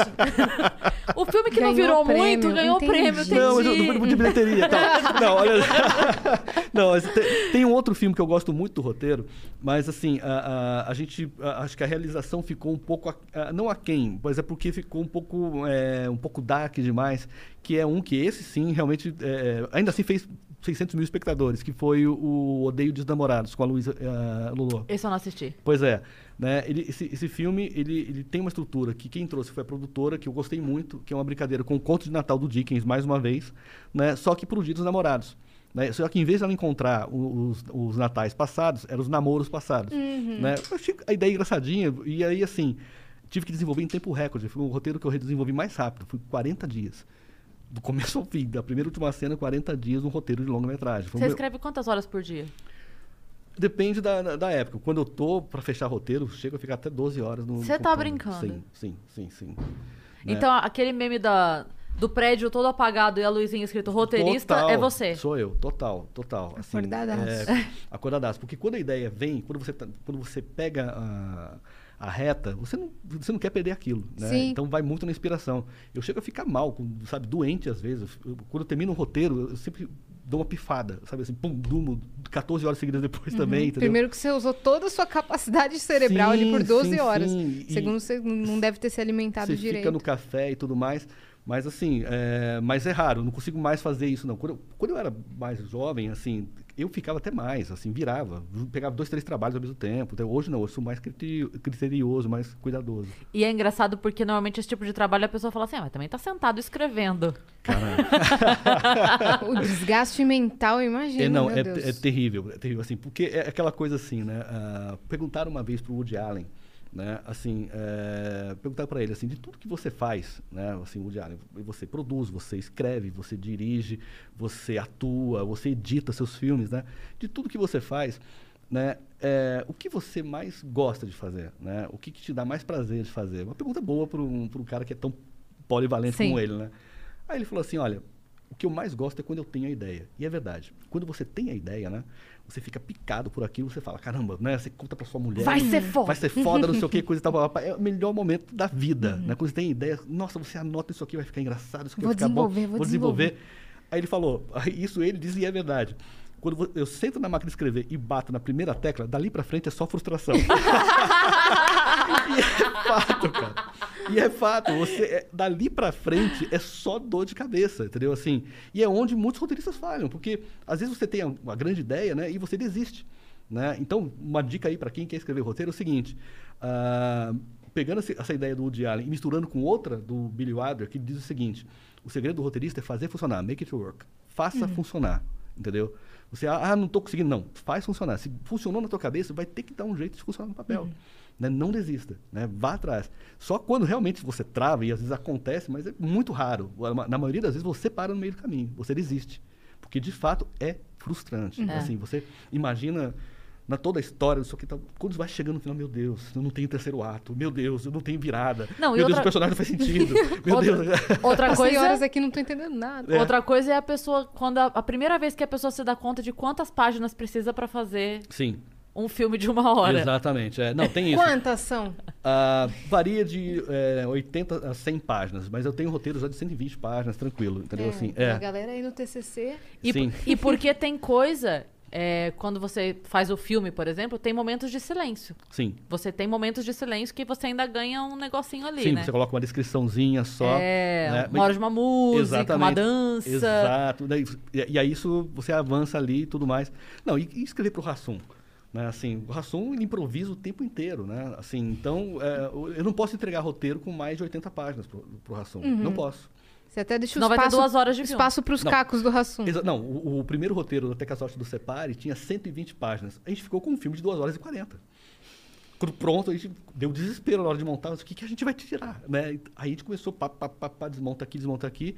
É, é, chegou a tal ponto né, que a gente teve que chamar o Daniel Rezende. O Daniel Rezende passou pela edição do, do, do, do Até que a Sorte do Separe, para nos, pra nos ajudar ali. Você tinha dois filmes. Não, Tinha dois filmes. O que sobrou, o que a gente deixou pra fora de improviso, de piada, de cenas, assim, sabe, que ajudavam a explicar a história, inclusive. A personagem, o pessoal fala, ah, a personagem da, da Dani Vini está mal desenvolvida. Não estava mal desenvolvida, que não deu tempo de colocar. Você, é, você podia ter um canal no YouTube só com o que não pôde. Sim, só sim. não foi, sabe? Não, dava, assim, sobrou, dá pra fazer uma minissérie daquilo ali, sabe? assim. Claro. é, dava. Eu, a gente tem muito material guardado, assim, de, de, de- do Sorte 2 também, foi outro filme que deu muita, teve muito improviso do Rasson, teve improviso do Jerry Lewis, né, na, na, na- no Sorte no Separe 2, né, o 3 também teve, então assim, dá, Uhum. se juntar tudo, dá mais, mais uma franquia, mais três filmes. Então, o roteirista, o trabalho do roteirista não, não finaliza na escrita. Você tem que acompanhar todo o processo de gravação também. Não, aí que tá. Eu, eu sempre. é, é, o que que acontece? Isso, mais uma vez, você tem que fazer a parceria com o diretor, né? E falar, olha, eu quero ficar no set. Né? Eu fiz isso com o Roberto Santucci, mas eu sei de diretor que não gosta de roteirista no set. Né? Assim, de, não, não, eu- o seu trabalho termina aqui, daqui pra frente é comigo. Ok, cada um, seu cada um. Mas eu acho que, é, assim, eu recomendo a todos os diretores que coloquem o roteirista no set, porque às vezes. Né, o diretor está tão preocupado com uma coisa e o roteirista pode resolver rapidamente ali. É. Até porque tem coisa que é, existe um motivo pra estar no texto. Sim. Então, se ele corta uma frase ou modifica uma frase que não, não tem problema, tudo bem. Mas às vezes, numa mudança de frase, ele perde um gancho com uma coisa que vai acontecer lá na frente e a Sim. pessoa fala: por que isso? Porque lá atrás, na, Uhum. na cena 12, Sim. tirou alguma coisa que ia fazer sentido lá na frente. sabe? Exato. Não, pois é, não. E tem coisas do tipo assim, por exemplo, é, você, você escreve o roteiro. Teve uma, teve uma cena no Até que a Sorte nos Separe que estavam em dois, em dois ambientes. E eu, sei lá porque eu coloquei em dois ambientes. Eu acho que eu queria dividir a cena, a cena estava longa, eu dividi e botei em dois ambientes. E aí eu fui num dia na, na filmagem, aí cheguei lá, né, o diretor quebrando, o Santucci quebrando a cabeça, não, porque tem que ter dois ambientes para quebrar para cá. Eu falei, não, cara, não precisa. A gente pode fazer tudo num ambiente só. Eu só quebrei para facilitar. Se tá- estiver dificultando, né? Ele falou, ele ficou, sério, sério? Não, dá para fazer tudo aqui, não sei o que, dá Os pra fazer caras se desdobrando se desdobrando, assim, quebra, quebra- Então, assim, aí ele falou assim, pô, você tem que estar mais, mais presente aqui. Né, assim, é, é, isso ajuda, né? Porque às vezes o que acontece? Né, o, o- nem sempre o diretor ele, tá- ele grava na ordem, né? Então ele, tá, ele tem que prestar atenção Hum, naquele isso, é, dia. isso é fato. Entendeu? Então, assim, às vezes ele se perde. E o roteirista tá com a história na cabeça. Né? É porque a gente assiste numa ordem que é o fulaninho fez isso, Isso. aí ele foi pra sala, fez aquilo e ele volta pro quarto. O Sim. diretor pega a cena do quarto, a cena do quarto, a cena do Sim, quarto, a cena do quarto, a cena do quarto, concentra- grava tudo, Exato. E aí não tem ideia do que... desmonta o cenário quarto Exatamente. e ninguém volta pro quarto mais. Exatamente, é então, isso. às vezes a, a primeira cena foi gravada por último. Sim. Tanto que nem os atores das séries e dos filmes sabem como que vai ficar a peça, Sim. né? Eles É. não têm ideia. Tipo, eu gravei várias cenas e Sim. eu não sei como é que vai ficar o filme. Então, a- assistir o filme pra eles é uma surpresa, porque Exato. mesmo que eles tenham feito tudo, eles não sabem como vai Não, ficar e- a obra final. E foi por, e- por esse motivo que me tornei produtor, porque eu fiquei cada vez mais próximo né, da, da- da produção, né, assim, é, porque é, ajuda. Né, é, assim, eu falo sempre, traga um roteirista para o set, traga um roteirista para perto da produção. Né, não fala pro cara, não deixa o cara em casa escrevendo. E assim, e, e roteiristas, vão para o set. Né, você não, sabe, o seu trabalho não termina quando você entrega o texto. Né, eu acho assim, roteirista que faz isso é roteirista das antigas. Ou então roteirista de novela, que de fato não dá. Né, um, autor de novela não tem Você tá como. escrevendo outros três capítulos. Exatamente, aí não tem como, tudo bem. Mas um de longa-metragem, de seriado, Uhum. pô, vá pro set, cara. Entendeu? Assim, sabe, se você não for o showrunner, né? Assim, se você não for o, o chefe de tudo, Uhum. mas pelo menos você tá do lado de quem tá chefiando tudo, quem tá fazendo tudo. Você é uma, uma- você é uma presença preciosa ali. Uhum. E- No mínimo vai te dar experiência pra próxima coisa que você vai escrever, né? Não, com certeza. Quando, assim, quando eu comecei a ir pro set, eu falei, caramba, olha só as- a bobagem que eu estava fazendo antes aqui. Né? Porque a gente acha que está facilitando a vida, às vezes, do diretor, da produção, e não está. Uhum. Entendeu? Assim, e, é- e isso daí só funciona você vendo na prática. Não tem, Sim. não tem como ensinar. Você tem que estar lá, entendeu? Para ver como é que funciona. Entendeu? Assim, então, vá pro set. Vá Uhum. pro set, que eu acho que é fundamental. Você já chegou a, a mudar uma história na hora, assim? Mudar o rumo da história na hora da, da gravação do. Não, na hora da gravação, não. Mas, assim, é, já aconteceu de, do filme estar sendo rodado, né? E de, ó, não vamos conseguir fazer aquele final, vamos ter que ter outro. Já aconteceu. é, já aconteceu isso. Assim, do filme já está Mas pré por que Só o não final, vamos só o conseguir? final. Só o final. é. Por que, que não vamos conseguir? Porque não- é, não- às vezes não conseguiu o espaço, não conseguiu a, a produção, não conseguiu. é, Entendeu? Caiu. A tal cena Caralho, caiu. eu acho que eu ia morrer do coração se alguém Não. fala, não dá pra fazer esse final. Exatamente, é. Como não, o- o, assim? fina- o final da Até que a Sorte nos Separe era completamente outro. Então, assim, Você tá a gente- A brincando? gente teve que Não mudar creio. to- é, a gente teve que mudar toda. era, é, assim, ele terminava apostando de novo, era uma outra coisa. Aí, assim, aí, aí entra uma outra característica do bom roteirista que é conseguir adaptar, mudar, sem parecer que. Sabe, adaptou. Que adaptou e mudou. Não, e outra coisa, é um desprendimento muito grande, né? Sim. Não, mas aí você já aprende. Roteiristas que se apegam muito ao roteiro sofrem muito, Hum. gente. Vocês não podem se apegar tanto. Entendeu? Assim, roteiro, assim, primeira coisa, roteiro a gente não termina, a gente abandona. Né? Assim, você, sabe, é, des- desapega. Né? Agora, é claro que você tem que ter os pontos que você fala, ó, isso aqui tem que ter, senão a história não vai fazer sentido. Ou é, o filme vai ter problemas. É, Eu, por exemplo, assim, tem, tem uma cena no Até que a Sorte no Separe 3 que foi criticadíssima na produção, que foi a cena do boneco Chucky, né? Que tem uma, que é uma brincadeira que eu coloquei ali no final, porque o terceiro ato estava sem humor. E eu falei, olha, eu- quero colocar uma brincadeira de humor físico aqui, quentíssima, né? Então tem essa cena do boneco Chucky. A produção lia e falava, caramba, é uma coisa estranha, totalmente fora da linguagem do filme, que não sei o que, tudo mais. Né? O Santucci me questionou. O Hassum não queria fazer, sabe assim, cara, não tem graça nenhuma isso aqui, não sei o que, papapá. Falei, cara, vamos arriscar, vamos tentar, não sei o quê. Sabe, você tem que ter um jogo de cintura muito grande. Né? E aí foi feito, o Hassum mandou vídeo dele assim, ó, seu filho da puta, eu tô fazendo uma cena que eu detesto, não sei o quê. Esse boneco parece com você, não sei o quê. A gente troca essas mensagens assim. Nossa, mas você teve que ter culhão Tem pra. que ter culhão. Aí assim, mas aí montou. É a cena mais comentada do filme. O pessoal sai feliz da vida e comenta essa cena. A criançada então pirou com a cena. Daí Muito inesperado, né? É, muito inesperado, porque é uma coisa. Eu falo assim, todo roteiro de comédia tem que ter uma coisa meio rock and roll, que é assim, você tem um momento solo de guitarra, você tem que ter um momento louco. Né? Então, todo filme meu tem um momento que é completamente despirocado. Eu gosto disso, entendeu? Assim, eu gosto de colocar... Eu, no Farofeiros, por exemplo, eu coloquei uma cena que... Mesma coisa. Pra que essa cena, cara? Assim, Qual será? Eu vi do- também na pré-estreia também. A esse. cena do cinema. Que era uma cena que não faz falta nenhuma pra história. Que eles vão ao cinema... Ah, eu. Sim! Eles vão ao cinema. É uma cena só pra brincar, que é o seguinte, que é uma cena que a gente faz uma quebra dupla de quarta parede. Né? Sofisticado, sabe? Assim, uma coisa quase cinema europeu, aquela coisa assim, sabe assim? Que eles estão no cinema, aí a, a- a personagem do cinema, a gente satiriza Minha Mãe é uma peça, ali com o Eduardo Martini fazendo Minha Avó é uma comédia, né? Ele olha para eles no cinema e eles olham para o público, Sim. né? Sim. Então é uma quebra dupla de quarta parede. Só pra brincar que, pô, dá pra fazer uma brincadeirinha sofisticada na comédia também. A brincadeira era essa. Sim. Não, essa cena pedia pra ser cortada, não faz o menor sentido, não tem que fa- fazer falta, não sei o quê. Ah, é muito bom mesmo. Mas aí, o que, que aconteceu? Na pré-estreia, em Salvador, a cena foi aplaudida. A cena foi aplaudida. A gente tem vídeo disso. A cena foi aplaudida em Caralho. Salvador. No Sabe, meio. Interage com o público. Você me fez lembrar Sim. de uma coisa, agora eu vou ter que te contar. É, o Paulo Vieira, sabe o Paulo Vieira, Sim, sim, humorista? Ele me contou uma vez, eu não vou lembrar o nome do filme, tá? Mas ele contou que uma vez ele era criança lá no Tocantins e tal, e aí. Eu não vou lembrar o filme, mas o tio dele foi ao cinema, e aí tinha um filme que o cara tava na cena assim, e o cara tava de costas, e de repente o cara, alguém chamava ele, e ele fazia assim. E virava. Mas isso na cena. Então, imagina, o cara de costas ali, alguém chamava ele, ele virava e tal. Quando ele virava, obviamente ele olhava pro público, né? Sim. E virava e continuava andando. E o tio dele assistiu isso. E aí ele falou que o tio dele foi em todas as outras sessões. Entrava, sentava, esperava essa cena. Quando o cara tava indo, ele falava: Ei! aí o cara virava, aí ele. Nada não! E sentava. E era o momento dele. Sensacional, Era o sensacional. momento Cara, dele. E ele ficou, ele muito falou bom. assim: Cris, meu tio ficava se divertindo.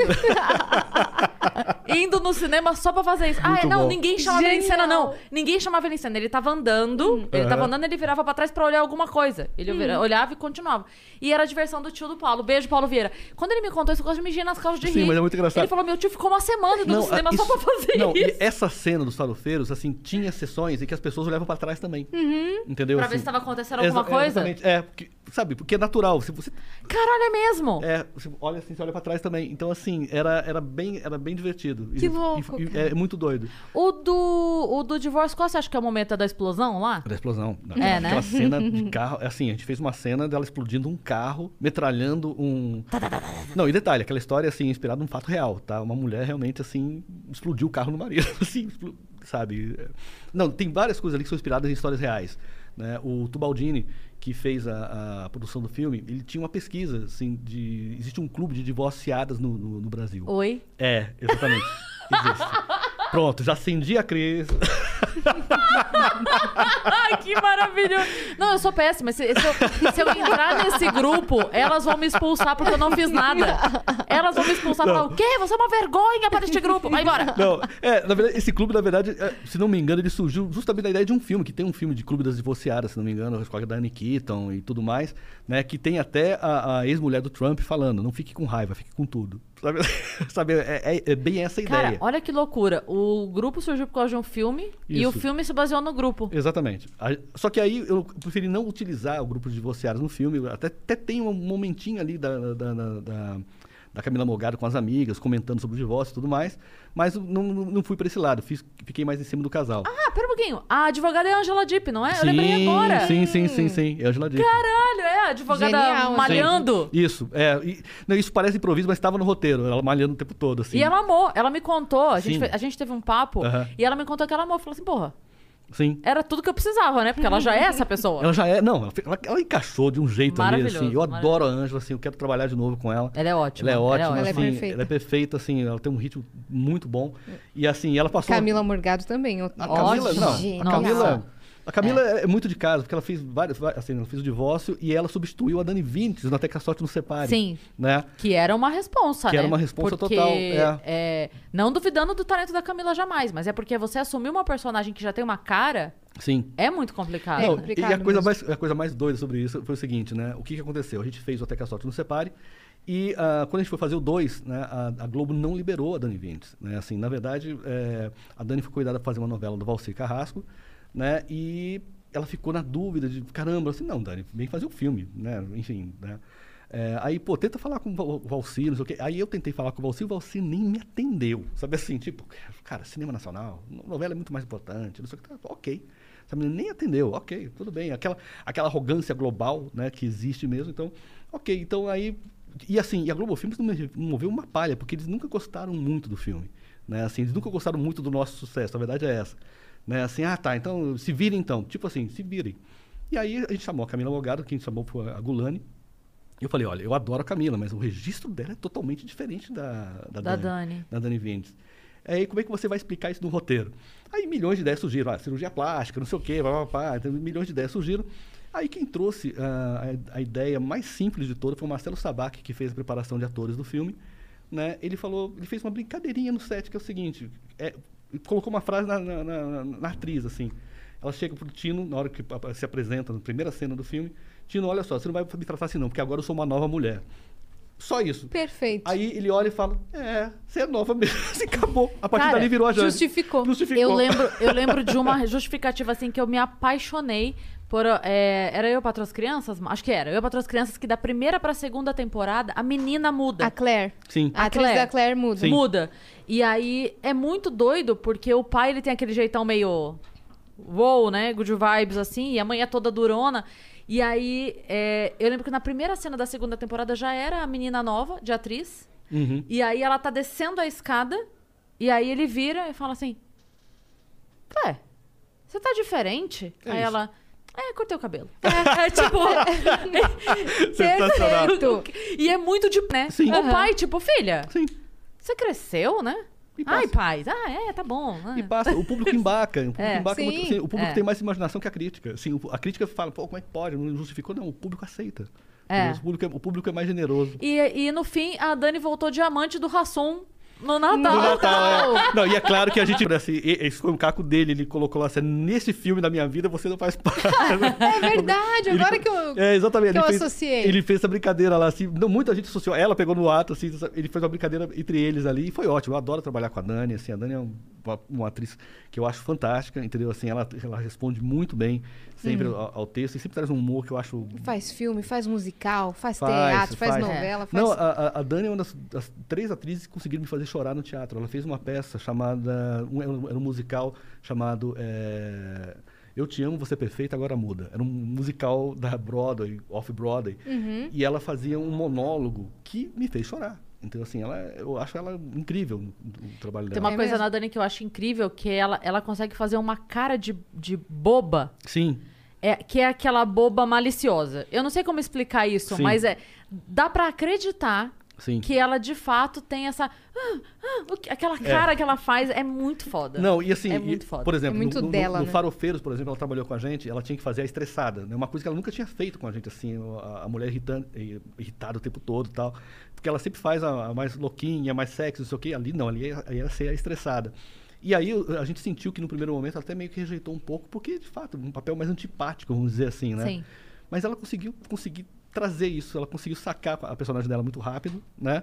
E ela conseguiu trazer o humor. E eu- me faz rir o tempo todo o mau humor dela, da, da personagem, da Renata. Sim. Né? E ela foi assim, é, da- das atrizes ali assim, acho que ela, depois da Cacau Protásio, ela era a, a preferida. Ela, né? que- ela fez no Farofeiros, ela fez o que? A A- namorada. a- do- não, não, ela fazia a mulher do Totone, a mulher do. Quem que era a namorada gostosa? O namorado era Aline Riscado com o Nilton Bicudo. Ah, é verdade. ah, era maravilhoso aquilo.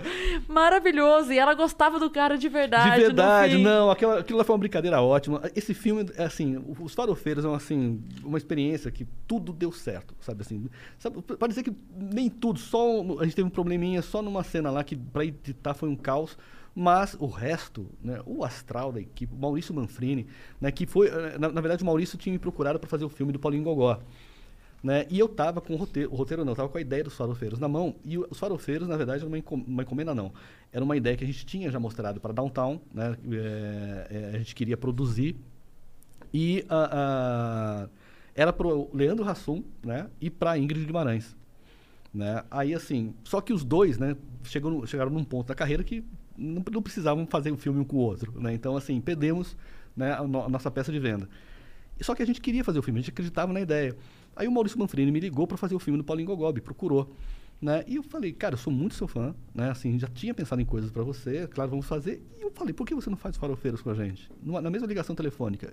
Depois a gente faz o filme Paulo Gogó, como a gente acabou fazendo.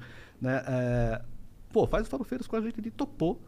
E né? coube demais ele ali. Não, e aí ele e a Cacau Protásio Dupla perfeita, dupla né? perfeita. É, Assim, foi, foi fantástico. Foi assim, funcionou muito bem. Virou a ponta do cartaz do filme. Uhum. Né? Assim, e aí, assim, e o filme funcionou aonde passou. O filme funcionou aonde passou.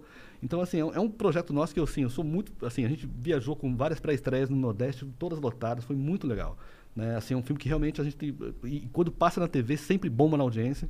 Foi o recordista de audiência do, ano- do ano passado na Globo Foi. bateu Vingadores e tudo mais. Você fala assim, caramba, sabe, é surreal. A gente deu 40 pontos meia-noite, sabe, uma coisa assim. Nossa senhora. Você. É muito engraçado isso, porque todos os seus filmes têm isso de, porra, maior bilheteria, recorde Tem, de não sei o quê. tem. Menor tempo de mais ingressos vendidos Sim, no sim, cinema, na Tóquio, sei lá, umas coisas malucas. Tem. Então eu quero te perguntar duas coisas. O primeiro Sim. é, qual foi o primeiro prêmio, não importa o tamanho, porque aqui eu não tô, não tô dizendo mais importante. O, o- o primeiro que você, que de fato te deixou caralho. É, foi esse do divórcio, assim, da, da melhor comédia de 2017. Porque, assim, eu cheguei, eu cheguei a competir para, assim, alguns prêmios de roteiro, mas eu não levei muita coisa, não, entendeu? Assim, é, na verdade, eu, assim, eu tô fora, totalmente fora do circuito de festivais, né? Nem faço questão de entrar no circuito de festivais, porque eu acho que é um mercado muito restrito e muito politicazinha, muito, entendeu? Assim, não, não, não sou muito a favor disso, não. E não Mas- tá precisando também, né, querido? Vamos Não, combinar não, aqui que tá tudo bem também, né? tenho, eu, não tenho, eu não As tenho indicações são orgânicas, São os prêmios são orgânicos. São orgânicos, então assim, tá tudo, tá tudo tranquilo. Mas eu gosto muito desse prêmio do divórcio, porque assim, é uma comédia que eu gosto muito, que me deu mu- muito prazer em fazer também, entendeu? E, e, foi, e foi bem legal. Entendeu? Foi, é, é, assim, é, é um prêmio que eu respeito. Quando você ganhou, te, é, te tocou. Me tocou. Entendeu? Assim, uau, assim, foi merecido. Entendeu? É um filme que eu acho muito bom dentro da, da- da- dentro daquele período. Assim, realmente, eu acho um dos melhores filmes do ano, na verdade.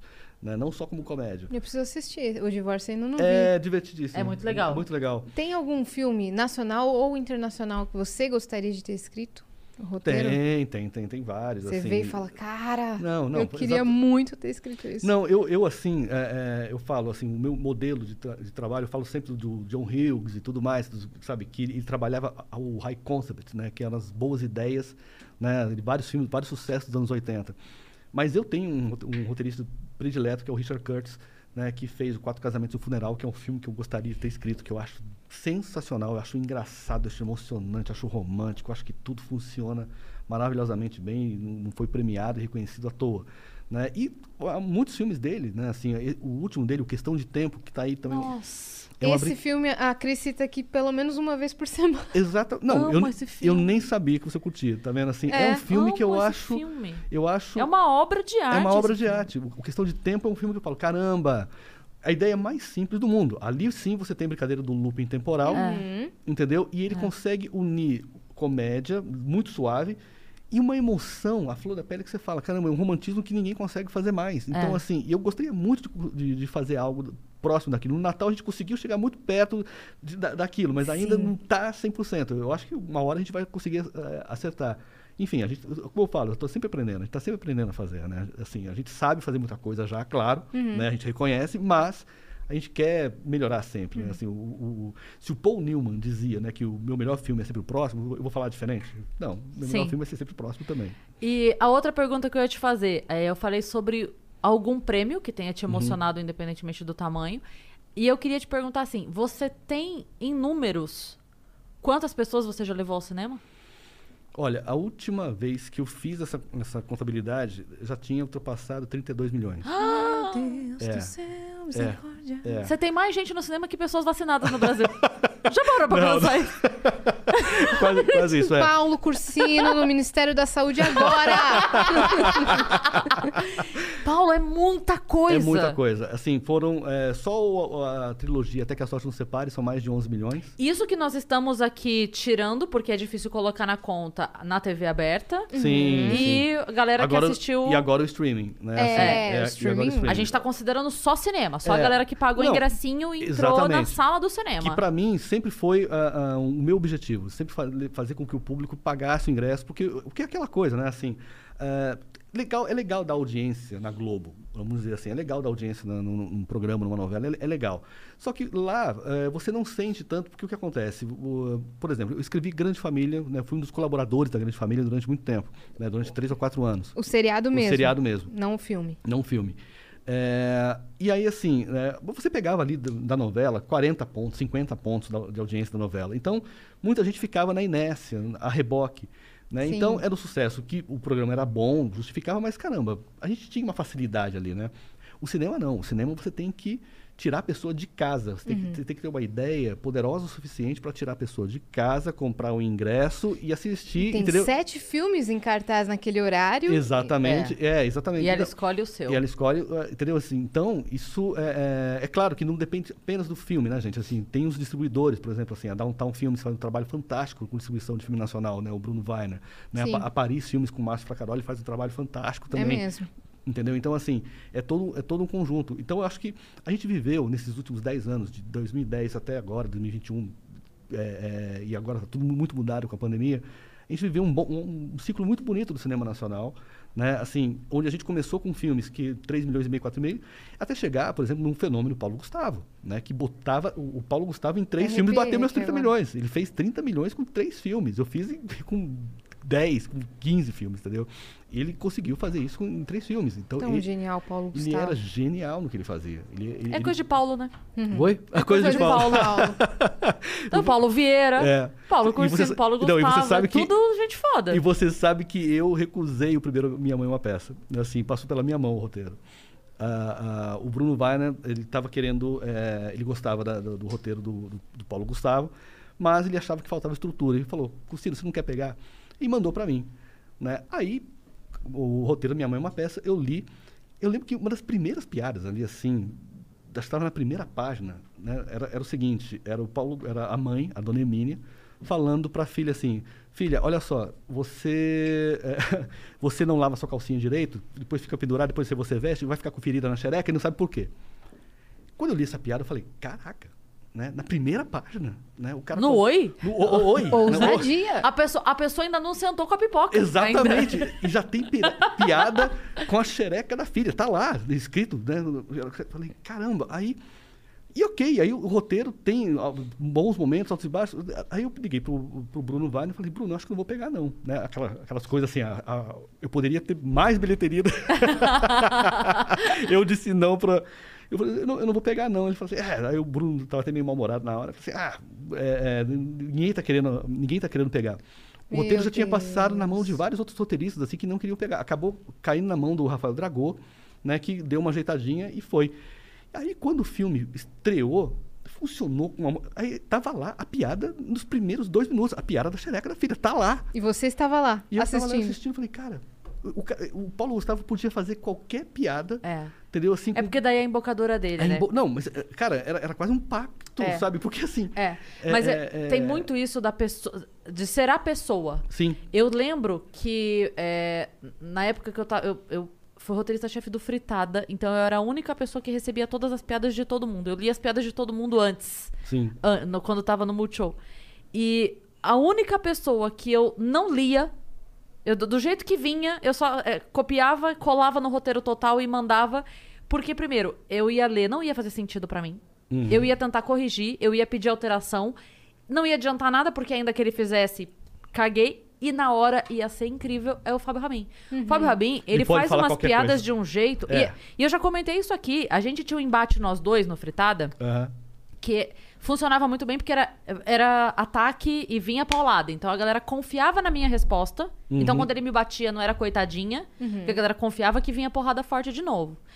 Mas era muito engraçado porque eu ficava em casa três horas assim, Rabin, Rabin, Rabin, tá, Rabin casou, Rabin tá com uma filha, Rabin pai, Rabin pai, Rabin. Eu ficava três horas pensando o que eu ia falar do Rabin, porque Rabin maconha, Rabin filha, Rabin fralda, a fralda da filha, embolar a filha, será que ele, a menina, ah, isso aqui é... tá- Eu ficava três horas pensando uma piada pra fazer com o Rabin. O Rabin chegava na hora e falava assim: Cris Paiva com essa roupa parece um sofá. E ficava a plateia rindo por cinco minutos. Eu falava, vai te fuder, Rabin. É.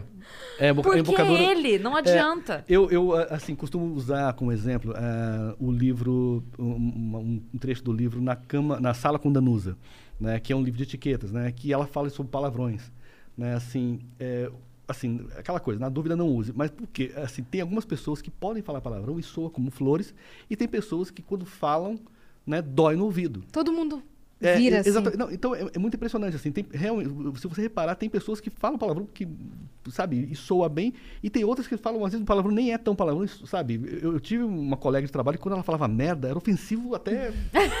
eu, eu achava, eu achava que era pessoal. Sabe? assim? ela não podia falar. Entendeu? Assim, e aí, eu trabalho com o Leandro Rassum, que fala, vai tomar no cu toda hora, e tá ok, tá tudo bem, cara. É flor, entendeu? Assim, eu tô, Aham. sabe? Cola com aquela personalidade, Cola né? com a personalidade. Então, assim, na dúvida não use, mas tem gente que dá até raiva de como usa. Pode usar fala. com o, o que e quiser. O, e o Paulo Gustavo era desses, Uhum. Ele podia falar o que quiser, no, no ritmo, no tom dele, qualquer bobagem, né? Assim, é, é politicamente incorreto, tudo. Então, assim, quando eu, disse não pro roteiro deles, eu, eu falei assim, olha, assim, não estou dizendo que não vai funcionar, né? Eu, eu- acho que tem muita coisa engraçada aqui. Mas... E também né, porque você não conhecia a persona. eu- não, eu tinha Você visto. leu eu tinha a- visto no teatro. Eu tinha visto ele no teatro e eu, eu achei o cara fenomenal no teatro também, entendeu? Assim, mas eu falei, olha, eu não me encaixo aqui.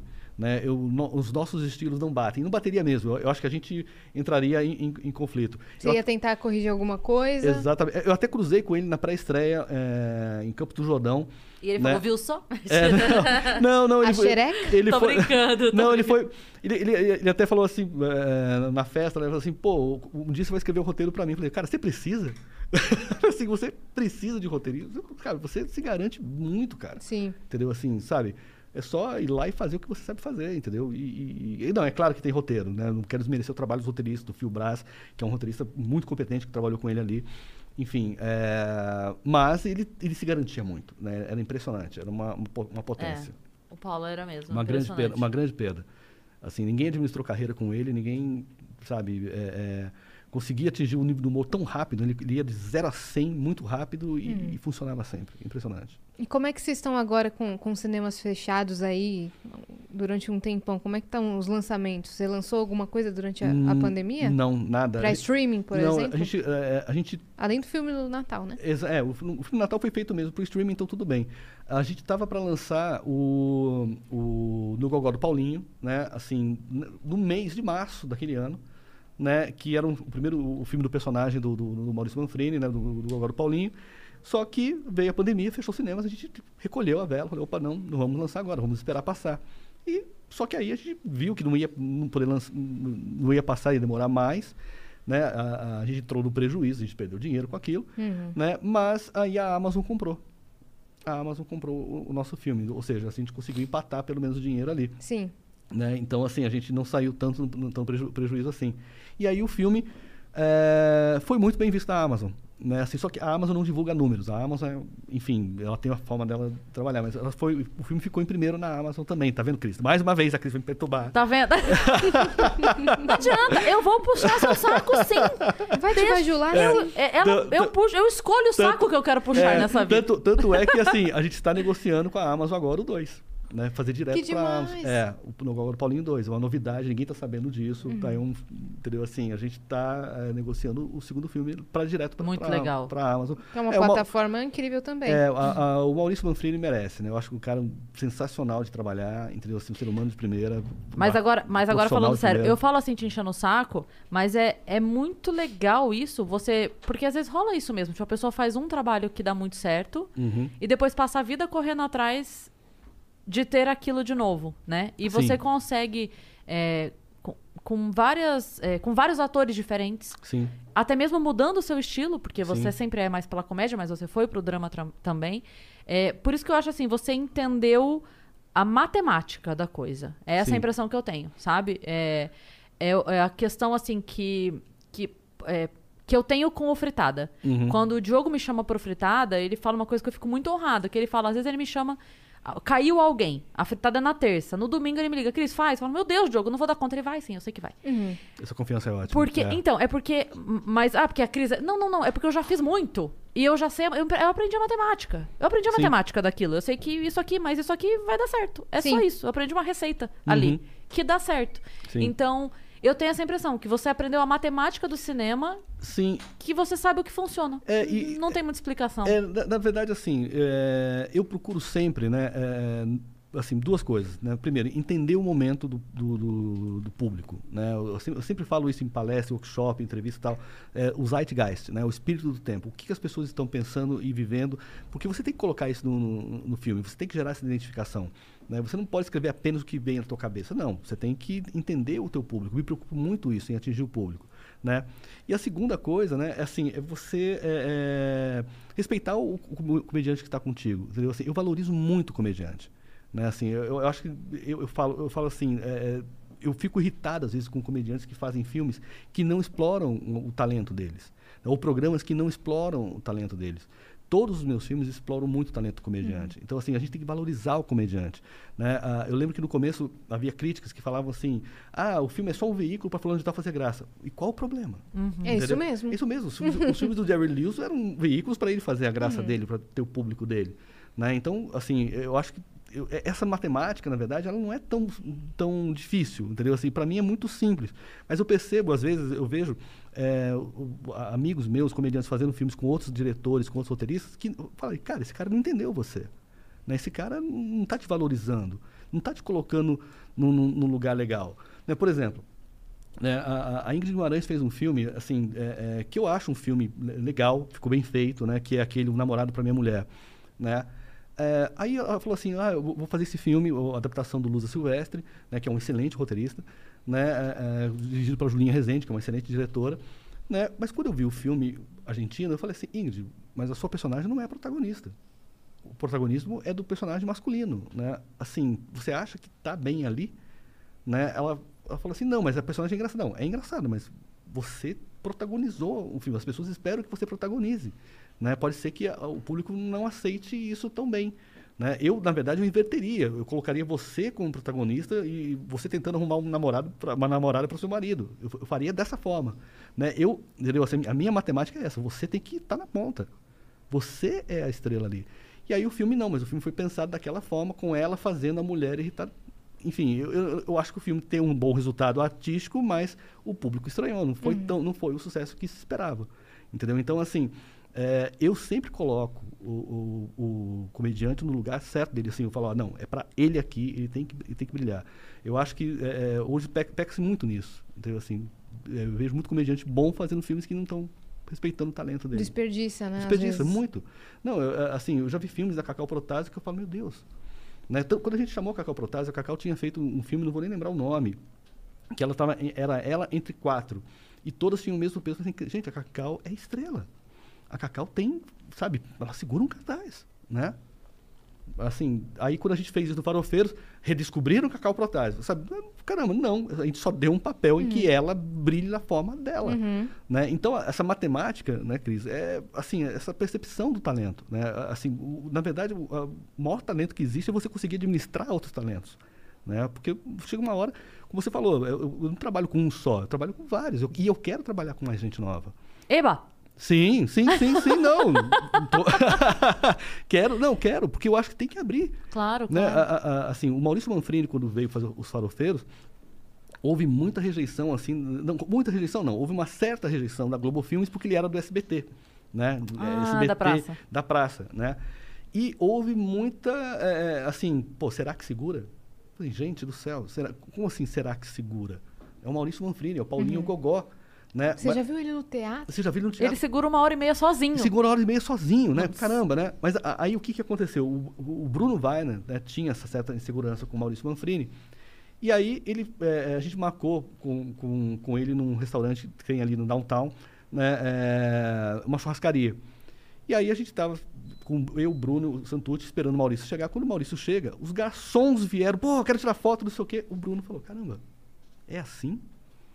Eu já vim aqui com outros... atores." Cara, isso aqui, essa resposta que você está tendo aqui, dos caras querer tirar foto com ele, de falar o bordão dele, fato venéreo, não sei o que e tal, É ele. é ele. Isso aqui a Globo não está vendo, a Globo Filmes não está vendo. Né? Ali ele se convenceu. Ok, vamos então investir no, no- no Maurício Manfrini. Entendeu? Porque, assim, a, a- assim, a Globo Tá principalmente... vendo? Os garçons salvaram o filme. Exatamente. Pô, ele custou uma grana pagar os garçons pra isso, mas enfim. mas assim, Amei esse valeu a pena. Amei esse plot twist. Essa eu não tava esperando. Maldito roteirista.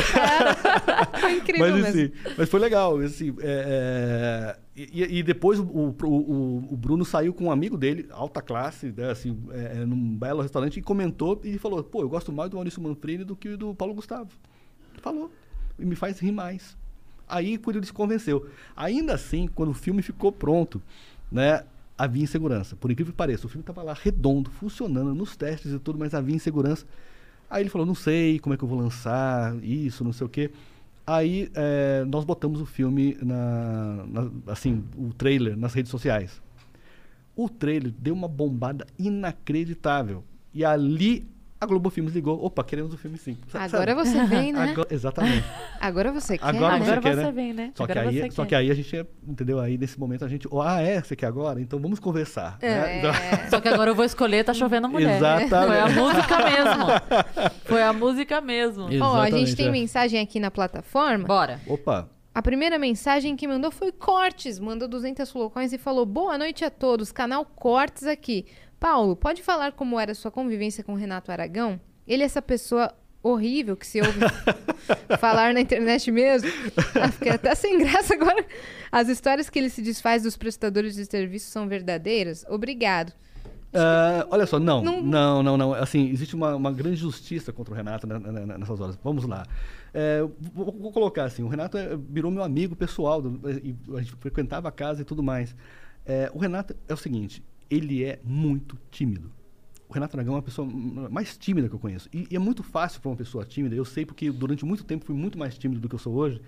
É muito fácil para uma pessoa tímida passar por antipática entendeu? Sabe, de, de ser centrado na dela. Então, não é que ele é grosseiro, ele é muito tímido, na dele mesmo. E- e- Ele, na verdade, assim, o, o- todo mundo vê ele no, no palco, no- no set, como o Didi, aquele cara despirocado, mas quando ele sai, ele é sério.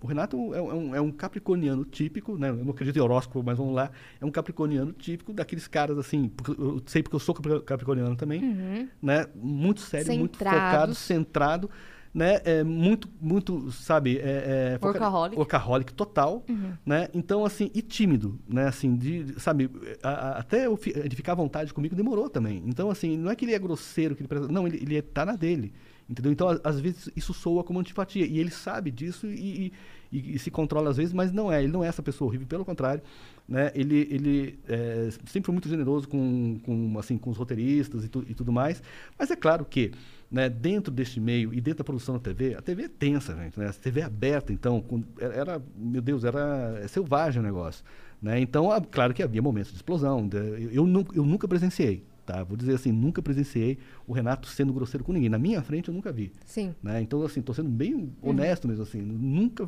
assim, saí muito com ele, já fui muito em restaurante com o Renato, né? Nunca vi, nunca vi, entendeu? É, mas eu sei que ele é tímido e às vezes é, ele fecha a cara, entendeu? Assim, pela timidez dele mesmo. entendeu? Sim. Então, Não, acontece mesmo. Acontece Tem mesmo. muito, muito artista que é tímido. sim. A grande maioria dos humoristas, e aí a galera fala assim: ah, não é. Não é. É, É, porque não. quando a gente. Quando eu tô aqui, é trabalho. Tô na rádio, é trabalho. Mas eu, na vida, eu, eu tenho vergonha de dar oi.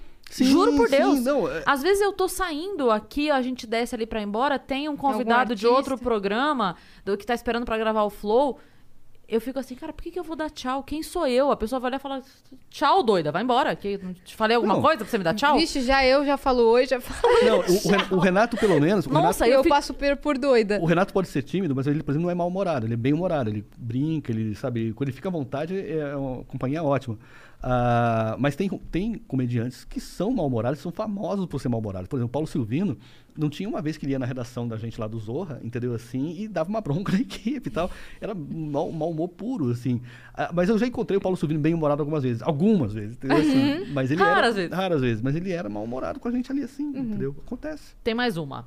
Temos mais mensagem. Opa. Renan Calassara mandou mensagem. Olá, capitãs. Viajante Renan fazendo sua primeira aparição nessa jornada. Oi, Olá, Renan. Renan. Primeiro, vocês são ótimas e mesmo não conseguindo ver ao vivo, sempre vejo posteriormente.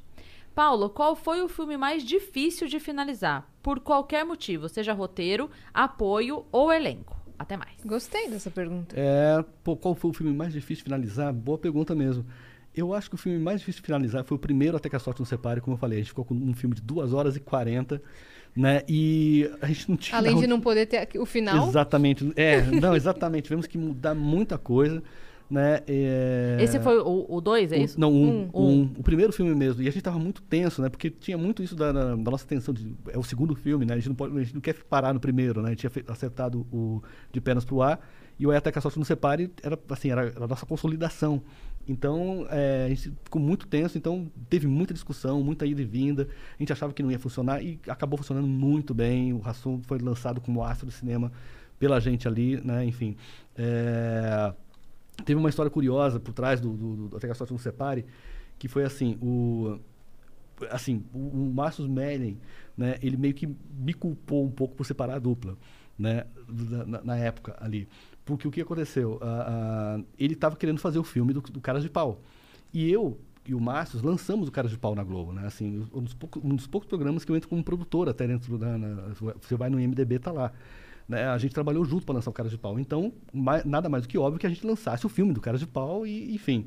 E quando eu fiz de Pernas pro Ar, o Márcio ficou muito animado a fazer. Caramba, você encontrou o caminho, vamos lá, vamos fazer. Só que surgiu a ideia do Até que Nos Separe e eu puxei só o Rassum. Eu não puxei o Márcio. Né? E isso gerou uma questão entre a gente ali que nunca foi bem resolvida, entendeu? Assim, o, o- é- é- é, a coisa ficou, ficou meio estranha entre a gente. E a- o curioso é o seguinte, no dia que eu fechei o contrato para fazer o Até que a Sorte Nos Separe, né, é, eu estava assinando o contrato mesmo na mesa do Luz Bulani, tava o celular e aí Márcio Smelly tocando. Né? Falei, caramba, né? O Márcio. E aí eu falei assim, caramba, eu queria chamar o Márcio para escrever comigo Até que a Sorte Nos Separe. Pensei, né? Vou chamar o Márcio para escrever Até que a Sorte Nos Separe comigo. Né? Ele tinha sido meu parceiro e, e do lado do Rassum, por que não, né? Aí eu do táxi eu ligo para ele, falo, pô, Márcio, você me ligou, liguei. Aí ele falou assim, cara, eu tenho uma notícia para te contar, o que é? Acabei de fechar aqui com o Casé para fazer o filme Cara de Pau e quero você no roteiro. Meu Deus. Eu falei, cara, você não vai acreditar, acabei de fechar um filme aqui com o Rassum, na Gulani. Assim, foi no mesmo dia. No mesmo dia. No exato momento No exato momento. Assim, parece coisa de roteirista, mas não é, foi fato. No mesmo dia, na mesma hora. Ele falou assim, não, você tá brincando. Eu falei, não, eu acabei de fechar aqui, a gente vai fazer um filme com o Leandro Hassum, né? Ele falou assim, mas pô, cara, não, eu cara de pau com o Sino. A gente fez junto, eu sei, cara, mas eu quero que você escreva aqui. Eu falei, não, eu vou escrever o cara de pau, você vai escrever isso aí. Ali, a coisa, a gente separou. Entendeu? Assim, ali ficou assim. E aí ele falou assim: Pois é, é, a gente vai correr aqui porque o filme tá certo que vai sair. Eu falei: Com o Casé? É. Não, você sabe que o Casé demora um pouco mais para fazer filme. E é verdade. O Casé é um excelente produtor, mas ele demora um demorou um pouco mais. Bem, só sei o seguinte: a gente fez o, o Até Caçado do Separe 1, 2, né? A gente estava produzindo 3 quando eles conseguiram fazer o, o, o Cara de Pau. Demorou muito tempo para fazer, né? Por questões várias ali. Mas a gente, a- a- uma delas foi o- os nossos filmes. Mas assim, é, foi um momento que a gente separou ali. A gente, é, nunca mais a gente trabalhou juntos é, em qualquer outro projeto. Uhum. Mas ele, ele tem é, atritos maiores pra se preocupar, pra se preocupar Porra, hoje em nem dia. se fala, Sim, nem se fala, com certeza. né? Nem se fala. Esse, esse aí ficou, ficou barato. Ficou barato. Ficou barato. Esse atrito ficou barato pra Ficou- ele. Então, assim, o, o, o Márcio, assim, eu vou falar, eu, eu- eu acho um grande desperdício que ele fez com a carreira, com a vida dele, entendeu? Assim, é, nunca vi alguém tão produtivo. O Márcio é um cara produtivo. Numa mesa de reunião, ele é insuperável, entendeu? Assim, ele trabalha muito bem, ele é muito criativo, ele é muito bom, né? Mas, entendeu? É muito vaidoso, né? To- todos os problemas do Márcio Smelling veio da vaidade dele, né? Ele foi muito vaidoso em tudo que ele, em tudo que ele fez. E eu falo sempre isso, assim, é, lamentavelmente eu acho que ele atrapalhou muito o humor na TV brasileira. Porque o Zorra Total dele era um programa que não valorizava o comediante. Isso que eu estava falando aqui agora, de, do- do- dos filmes que valorizam o comediante, o, programa, o Zorra Total não valorizava o comediante. Você tinha lá assim um programa que, ok, era um formato antigo que tinha antes, do Rodrigo Santana, fazendo a- aquela. vale- a- qual é que é? a- Valéria. a Valéria, você tinha Catuça Canoro com os bordões, não sei o que, aquilo era antigo? Era antigo. Mas ali você revelava os comediantes. Ali você dava chance para os caras fazerem o melhor, eles terem público. Entendeu? Assim, caramba. Que nem uma escolinha do professor Que nem uma escolinha do Raimundo. professor Raimundo. Você tem que. Caramba, o, o Chico Anísio tá- dá- deu a receita, tá lá, olha, valoriza o cara. O público ama aqueles personagens E aqueles bordões. aqueles bordões e tudo mais. Aí ele chegou, ele revolucionou o Zorra, transformou o Zorra num, num tá no ar, né, que tinha funcionado muito bem, mas desapareceu com os comediantes. Né? Eu falei, cara, ca- caramba, cadê o Rodrigo Santana? Cadê o pessoal, sabe, fazendo pontinho no sketch um do outro? E aí o sketch tinha uma ideia muito própria, não sei o que e tal. Eu falo, caramba, ele escondeu os comediantes. Né? Então, assim, o Zorra dele ficou três anos no ar, não revelou um nome. Um nome. Você não tem um nome revelado. É verdade. Entendeu? O, o Maurício Sherman, com todos os problemas que tinham o Zorro anterior, né, revelou, assim, é, Catiúcia, revelou, como falei, o Rodrigo Santana, revelou o, o, o, o Rodrigo Fagundes. Maria Clara Ma- Gueiros. Maria Clara Gueiros, que, que teve um quadro bombado, assim, botou- virou um nome nacional. O Nelson Freitas. Valorizava, Nossa, colocava... eu gosto demais do Nelson Freitas Também eu amo, eu amo, eu Nossa, amo. Exatamente. Queria inclusive conversar aqui com o Nelson Nossa, Freitas. não, o seria Nelson, não, o Nelson é sensacional. Num sábado pra começar duas da tarde E vai até meia-noite. até meia-noite. Ele tem, o, o Nelson conta histórias sensacionais e o Nelson é naturalmente engraçado. Então, caramba, ele deu espaço, o Sherman deu espaço pro Nelson Freitas e tudo mais. O Zorra do Márcio Melli escondeu os comediantes. Ah, ganhou o M. Cara, tudo bem, mas. Na- Na sketch do Fica- que... É, Entendi. entendeu? Assim, a, a impressão que dá é que assim. Né, é, o Márcio se ressentia, assim, porque o Márcio é um excelente criador, mas ele não era tão bom comediante. Né, e ele se ressentia um pouco de estar do lado de, de ter feito uma dupla com o Rassum. E vamos combinar, o Rassum sempre foi mais engraçado do que o Márcio. Sempre. Ele- o Márcio mesmo diz isso numa entrevista com o João. Sim. Ele fala, eu escrevia pro Sim, Rassum pro brilhar. Rassum, pro Rassum brilhar. É, É isso. isso. Agora, ele escrevia pro Rassum brilhar, mas quando ele, fez, ele teve um programa na mão, ele não fazia os comediantes brilharem. Né? Eu vi uma entrevista do Niso Neto falando do, do- de como o- os acordos ali não foram cumpridos de- entre os atores, que eu falo, caramba, isso não, não- sabe, isso não está certo, entendeu? E, assim, em três anos, você pode ver, qual é o programa de humor que tem hoje na Globo? Nenhum. Nenhum. Foi uma terra arrasada depois daquilo. Né? E, e o, o mais engraçado é o seguinte, né? Eu sou um autor que privilegia o comediante, fala, sabe, bota o comediante lá em cima tal, e muitos comediantes me consideram, ah, não, não vou, vou trabalhar com Cursino, não sei o quê, é muito popular, não sei o que tal. E eles gostam do Márcio Smelly, que escondeu os comediantes. Eu falei, cara, o pessoal puxava o saco do Márcio e, e- e o Márcio escondendo os caras. Eu falei, qual é, qual é a graça aí? É ganhar o prêmio M? Sabe? Não sei. Então, assim, é, é, ficou realmente um, um- um cenário de terra arrasada e o Márcio tem grande participação nisso. Né? E eu, eu- eu sempre penso assim, é um desperdício. Ele tinha tudo na mão para realmente fazer algo melhor. A gente ter, a TV brasileira ter mais programas de humor, ter mais lugar de trabalho para revelar comediantes, para chamar co- comediantes para trabalhar. Sim. Entendeu? Revelar nomes, não revelou. Não revelou um nome. Ficou só na panelinha, ficou só na turma. Desculpa, né? não, não- não- sabe? Desculpa, eu, eu- sou da escola Chico Anísio, Uhum. de valorizar. Eu sou da escola do, do, do Carlos Alberto de Nóbrega. Sim, a entendeu? praça. A praça que revela. Caramba, um- a gente precisa. Não à toa tá há 20 anos aí. Não à toa. Não, e e- renovando elenco, e hein? renovando o elenco. E não à toa, por exemplo, a gente tá, pega o Maurício Manfrini, botamos no cinema, tá lá. Né? A gente vai trabalhar agora com a Marley, a Marley Cevada. Jura? Sim. Ai, que A Já vai gente fazer- ama a Marley. A gente vai fazer um filme agora que chama é, o título provisório é Vizinhos, que é um filme em que o Leandro Hassum vai ser vizinho do Maurício Manfrini e o Maurício é casado com a Marley Cevada, uma personagem Maravilhoso. maravilhosa. E e eu sempre fui fã da Marley, né? Assim, acho a Marley uma, Ela é uma maravilhosa. comediante completa. A Então- gente fez grupo junto um tempo. Ah, foi, é verdade, é A verdade. gente, a gente É. tinha um grupo de comédia Aqui juntas. nessa mesa amamos e respeitamos Marley Essa, Cevada. essa, Sim. essa mesa ama e respeita É. a Maria Cevada. Não, a Marley é ótima. Aquela, aqui Então, nesta casa. Nessa ca... Então. Exatamente esse mesmo. E quem, e quem deu a oportunidade para Marley Cevada brilhar? O Carlos Alberto de Nóbrega. Sim. Entendeu? Então, Sim. assim, eu acho que um programa de humor popular. A Marley foi uma das primeiras. Perdão, você já Sim, sim. continua. A Marley foi uma das primeiras personagens da Praça, a Nina, né, no caso, Sim, sim. que escrevia o próprio roteiro. Sim, sim, sim. Porque normalmente tinha o roteiro do pessoal de lá. Sim, do Magalhães, do pessoal. Todo... Ela foi uma das primeiras pessoas que conseguiu que a personagem tivesse o roteiro escrito por ela. Sim. E ela É faz também foda. o sangue brilhantemente bem. Exatamente. Não, brilhante, Exatamente. brilhantemente Sim, bem. continue, desculpa, é que eu te cortei. Não, é, é isso, entendeu? Assim, eu acho que é, é, hoje você tem, não tem, uma- na maior emissora brasileira, né, a Rede Globo, você não tem um programa de humor. Né? E quando é que isso vai ser resolvido?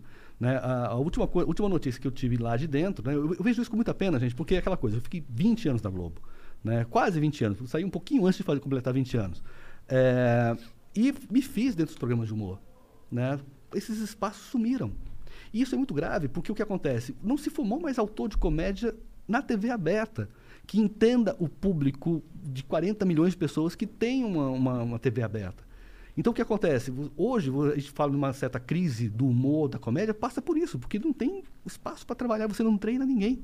Né? Aquela coisa assim, ah, eu, eu me fiz, por exemplo, no, no Sai de Baixo, que era um programa pé lá embaixo, né? público ao vivo ali assim, era uma. Caramba, a gente tinha que funcionar, não tinha meia piada. Né? Sim. Você tinha que fazer o roteiro funcionar, você tinha que fazer a piada funcionar. É, hoje você tem muita coisa em, em canal a cabo, muita coisa que não funciona e ninguém não sabe se funciona ou não. Entendeu? Então o, o roteirista não é preparado. E aí, quando vai para o longa-metragem, fazer cinema e tal, não acerta e não sabe por quê. Cara, não compreende o público. Né? Não Sim. tem espaço para trabalhar. total. Então, é muito. Assim, eu vejo como muito grave, na verdade, a TV brasileira ter. Não, a maior emissora brasileira não tem um programa de humor. Entendeu? Você, te- você teria vontade de ter um programa de humor? Olha, assim, no atual momento da minha vida, não. Entendeu? Assim, não vale a pena? Não, não, Não é tua vontade? Não, não é minha vontade. É, mas se fosse para reguer a área, eu iria. Entendeu? Sabe? Assim, Pela tipo, cena. Pela cena, para tentar trazer novos nomes, revelar, eu iria sim, entendeu? Eu ajudaria sim. Eu acho importante que isso, que isso, que, que tenha esse espaço. Que, sabe, o que precisa. O humor brasileiro fez muito, é, foi, fez muito bem a TV brasileira. Né? Caramba, você consegue imaginar a TV brasileira sem um Chico Anísio, sem um Jô Soares?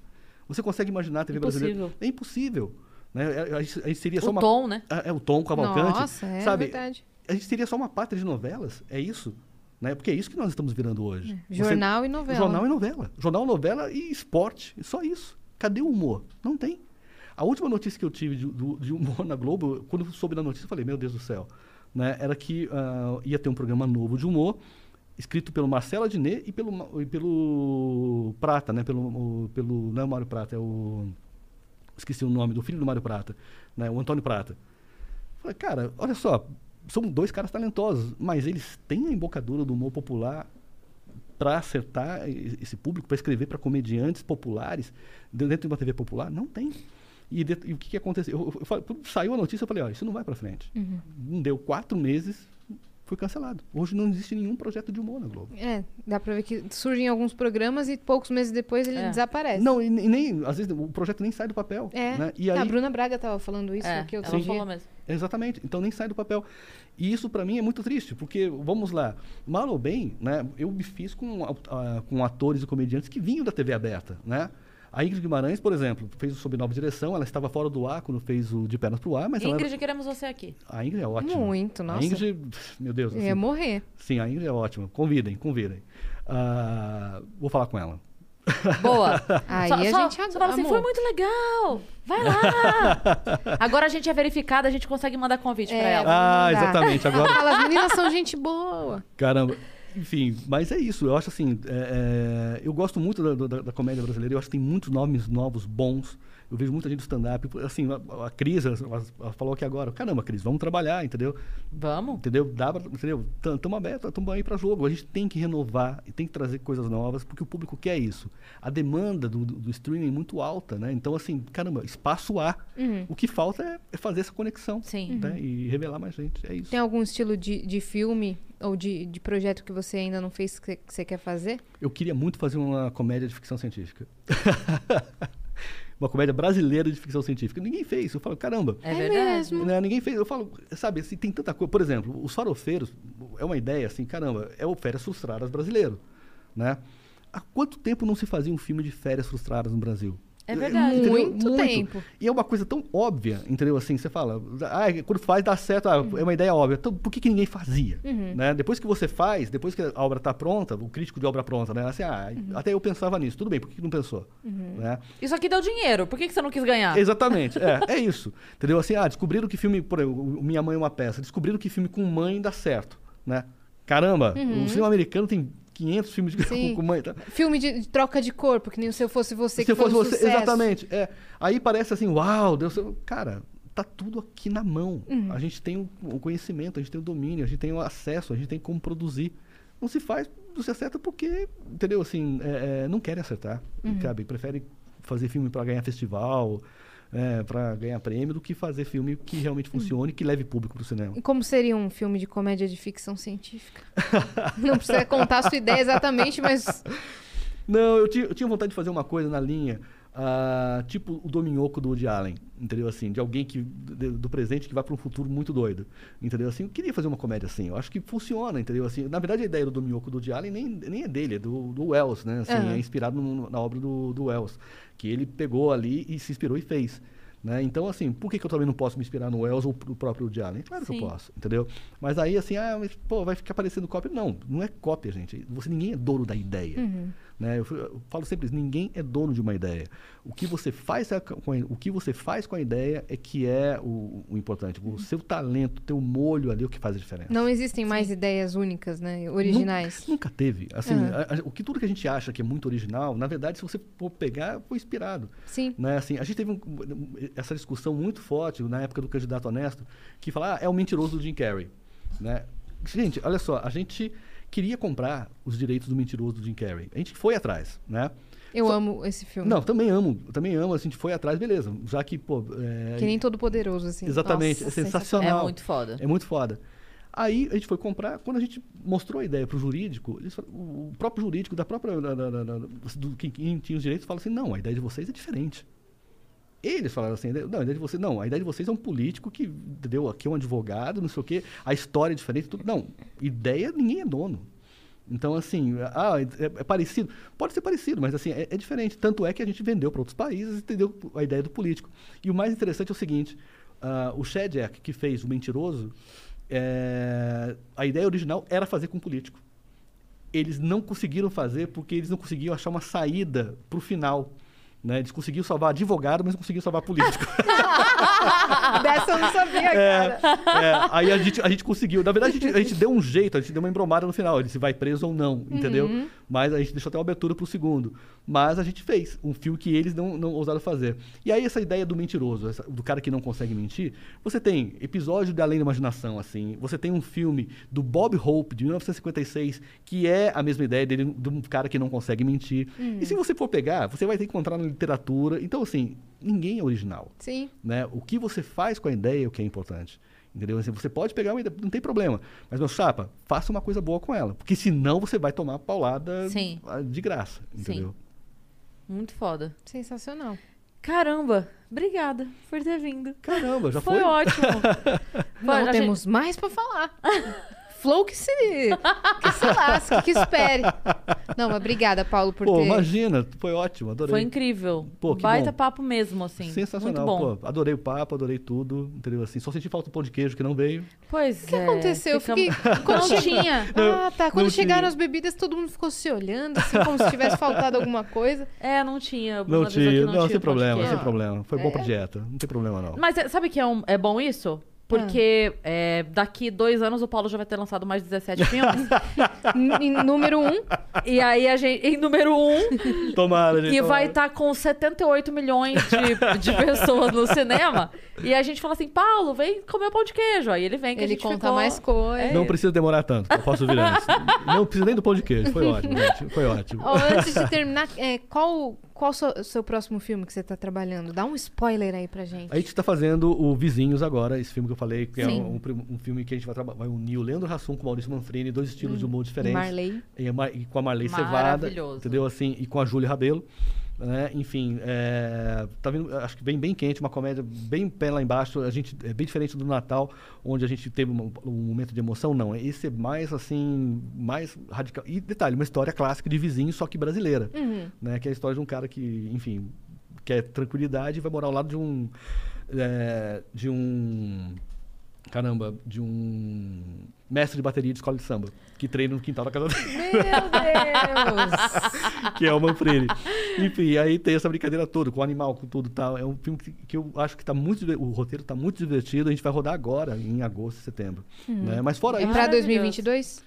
é para 2022. Aham. Aí, fora isso, é, eu tenho um filme pronto com a Gulani, que é, é, Quatro Amigas de uma Fria, por enquanto é o, é o título provisório, que é um filme que a gente rodou em Bariloche há três anos, né, que demorou muito para montar e finalizar e tudo mais, que, e, e se perdeu no embrólio da Disney Fox. Né? que essa- então o filme ficou sem plataforma, ou para onde vai e tal. Mas é um filme que eu acho bem interessante, que são, é, são quatro atrizes ótimas, assim, que é a, a Fernandinha Paz Leme, a Maria Flor, a... Meu Deus, agora eu vou esquecer as outras duas e vou, vou pagar, vou pagar esse mico.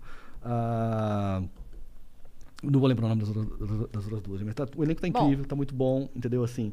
É, e aí temos uma, eu tenho mais um também é, com o Luchá, Gabriel Luchá, né, é, que ele fez com a- a- o Incompatível, que ele fez com a Natália Dill, que também está com a Gulani. Então tem Muito mais, legal. mais dois filmes para serem lançados aqui. Realmente vai ter os 78 filmes com Eu falei, eu falei, 78 milhões de pessoas. Esse cara é uma máquina, ele não para. Não, É. mas, é, gente, é, assim, é, é, eu levo de, sei lá, seis, sete meses para escrever um, um roteiro. Às vezes, numa pressão, escrevo em menos tempo. E é isso, tem que produzir, tem que botar o pessoal para trabalhar. Eu, assim, é, eu fico pensando realmente, eu respiro cinema, eu gosto muito de- do, do que eu faço. E, assim, é, não sinto falta de trabalhar para TV. Entendeu? Assim, eu acho que a TV precisa ser valorizada, mas eu, particularmente, já dei minha cota. 20 anos de TV já foi. Mano, o Paulo Cursino movimenta muito a indústria cine- cinematográfica brasileira. Agora que eu parei pra pensar. Se você Sim. resolve parar de escrever hoje, Sim, tem. é, vai ficar uma lacuna enorme. O Bruno Weiner fala isso às vezes assim, falou assim, você não pode parar. Você não, Assim, não, na verdade, você precisa começar urgente a fazer o seu curso. Uhum. Sim, Pra, pra, pra você escolher, tipo, uns dois ou três pra começarem a É. trabalhar com você. eu ia começar a fazer isso ano passado. Entendeu? Assim, a minha ideia, na verdade, era começar a fazer curso, porque eu fiz assim, fiz 50 anos, ano retrasado, e falei, pô, vou fazer isso com, com 50, 51, ou seja, já virei meia vida, né? Assim, um terço da minha vida se foi, como diria o Allen e tal, É. né? É, eu queria começar a dar curso, né? Só que aí veio a pandemia, atrapalhou tudo, enfim, e eu não gosto muito de fazer live, é, aquelas aulas virtuais. sim. Enfim, talvez eu tenha que aprender a fazer isso, mas... É, mas se você é, consegue fazer um curso que você selecione aí meia dúzia, pra dessa Sim. meia dúzia sair dois, que você. Beleza, É vou um- apostar é um nesses workshop, dois. tem né? que ser um pouco mais, tem que pegar de 20 para sair dois. É sempre assim, Sim. tem, tem que, tem que pegar mais. Então, assim, eu tenho que, na verdade, ach- achar essa disponibilidade, porque eu não paro de escrever. Uhum. Né? Então, assim, mas- e eu tô realmente assim, começando a cansar um pouco. Mas, vambora. Então, a galera que tá querendo começar, fica de olho, segue o Paulo. Passa Sim. suas redes sociais, Tô Paulo. no Facebook, eu tô no assim, o Twitter eu uso pouquíssimo, aliás, quase não uso, mas assim, eu tô mais no Facebook mesmo. E o Instagram eu não sou verificado, gente. Então, assim, eu sou eu sou um cancelado virtual. Não. Mas segue lá, Paulo Cursino, que só, só posta fotos em preto e branco. ah, sim, sim, sim. Conceitual. Lá eu sou metido, eu sou popular só no cinema. E Lá- você troca ideia com o pessoal que te manda mensagem lá? Mas Sim, pobre troca. gosta de luxo. Exatamente, é, Não exatamente. é isso? Quem falou? Joãozinho 30 que falou é, isso? É, o Joãozinho 30. Pobre gosta de luxo. É, quem gosta de miséria intelectual. Exatamente. Exatamente. Você que ficou até aqui, se inscreva no canal do Vênus aí, que a gente tá caminhando para 400 mil inscritos. Nós estamos muito felizes. Amanhã tem mais e deixa o seu like também. Nos sigam em todas as redes sociais, que é arroba o Vênus Podcast e arroba Cris Paiva, que é a verificada do dia. Eu não falei isso aqui no gente! Vênus. Hoje ela amanheceu. Ontem a gente profetizou. Essa mesa aqui é tudo, cara. Amanhã a gente vai começar a receber Já. na, na plataforma Pedidos de pedidos profe- de profetização. Porque já pediram. Profetiza que eu vou ganhar na Mega Sena. Pra mim profetiza que eu vou arrumar um boy. Gente, se Sim. fosse pra pro- profetizar Mega Sena e boy, eu vou profetizar pra mim, gente. Pensa Profetiza bem. que eu vou passar no vestibular, que eu vou passar na OAB, que eu vou ficar rico.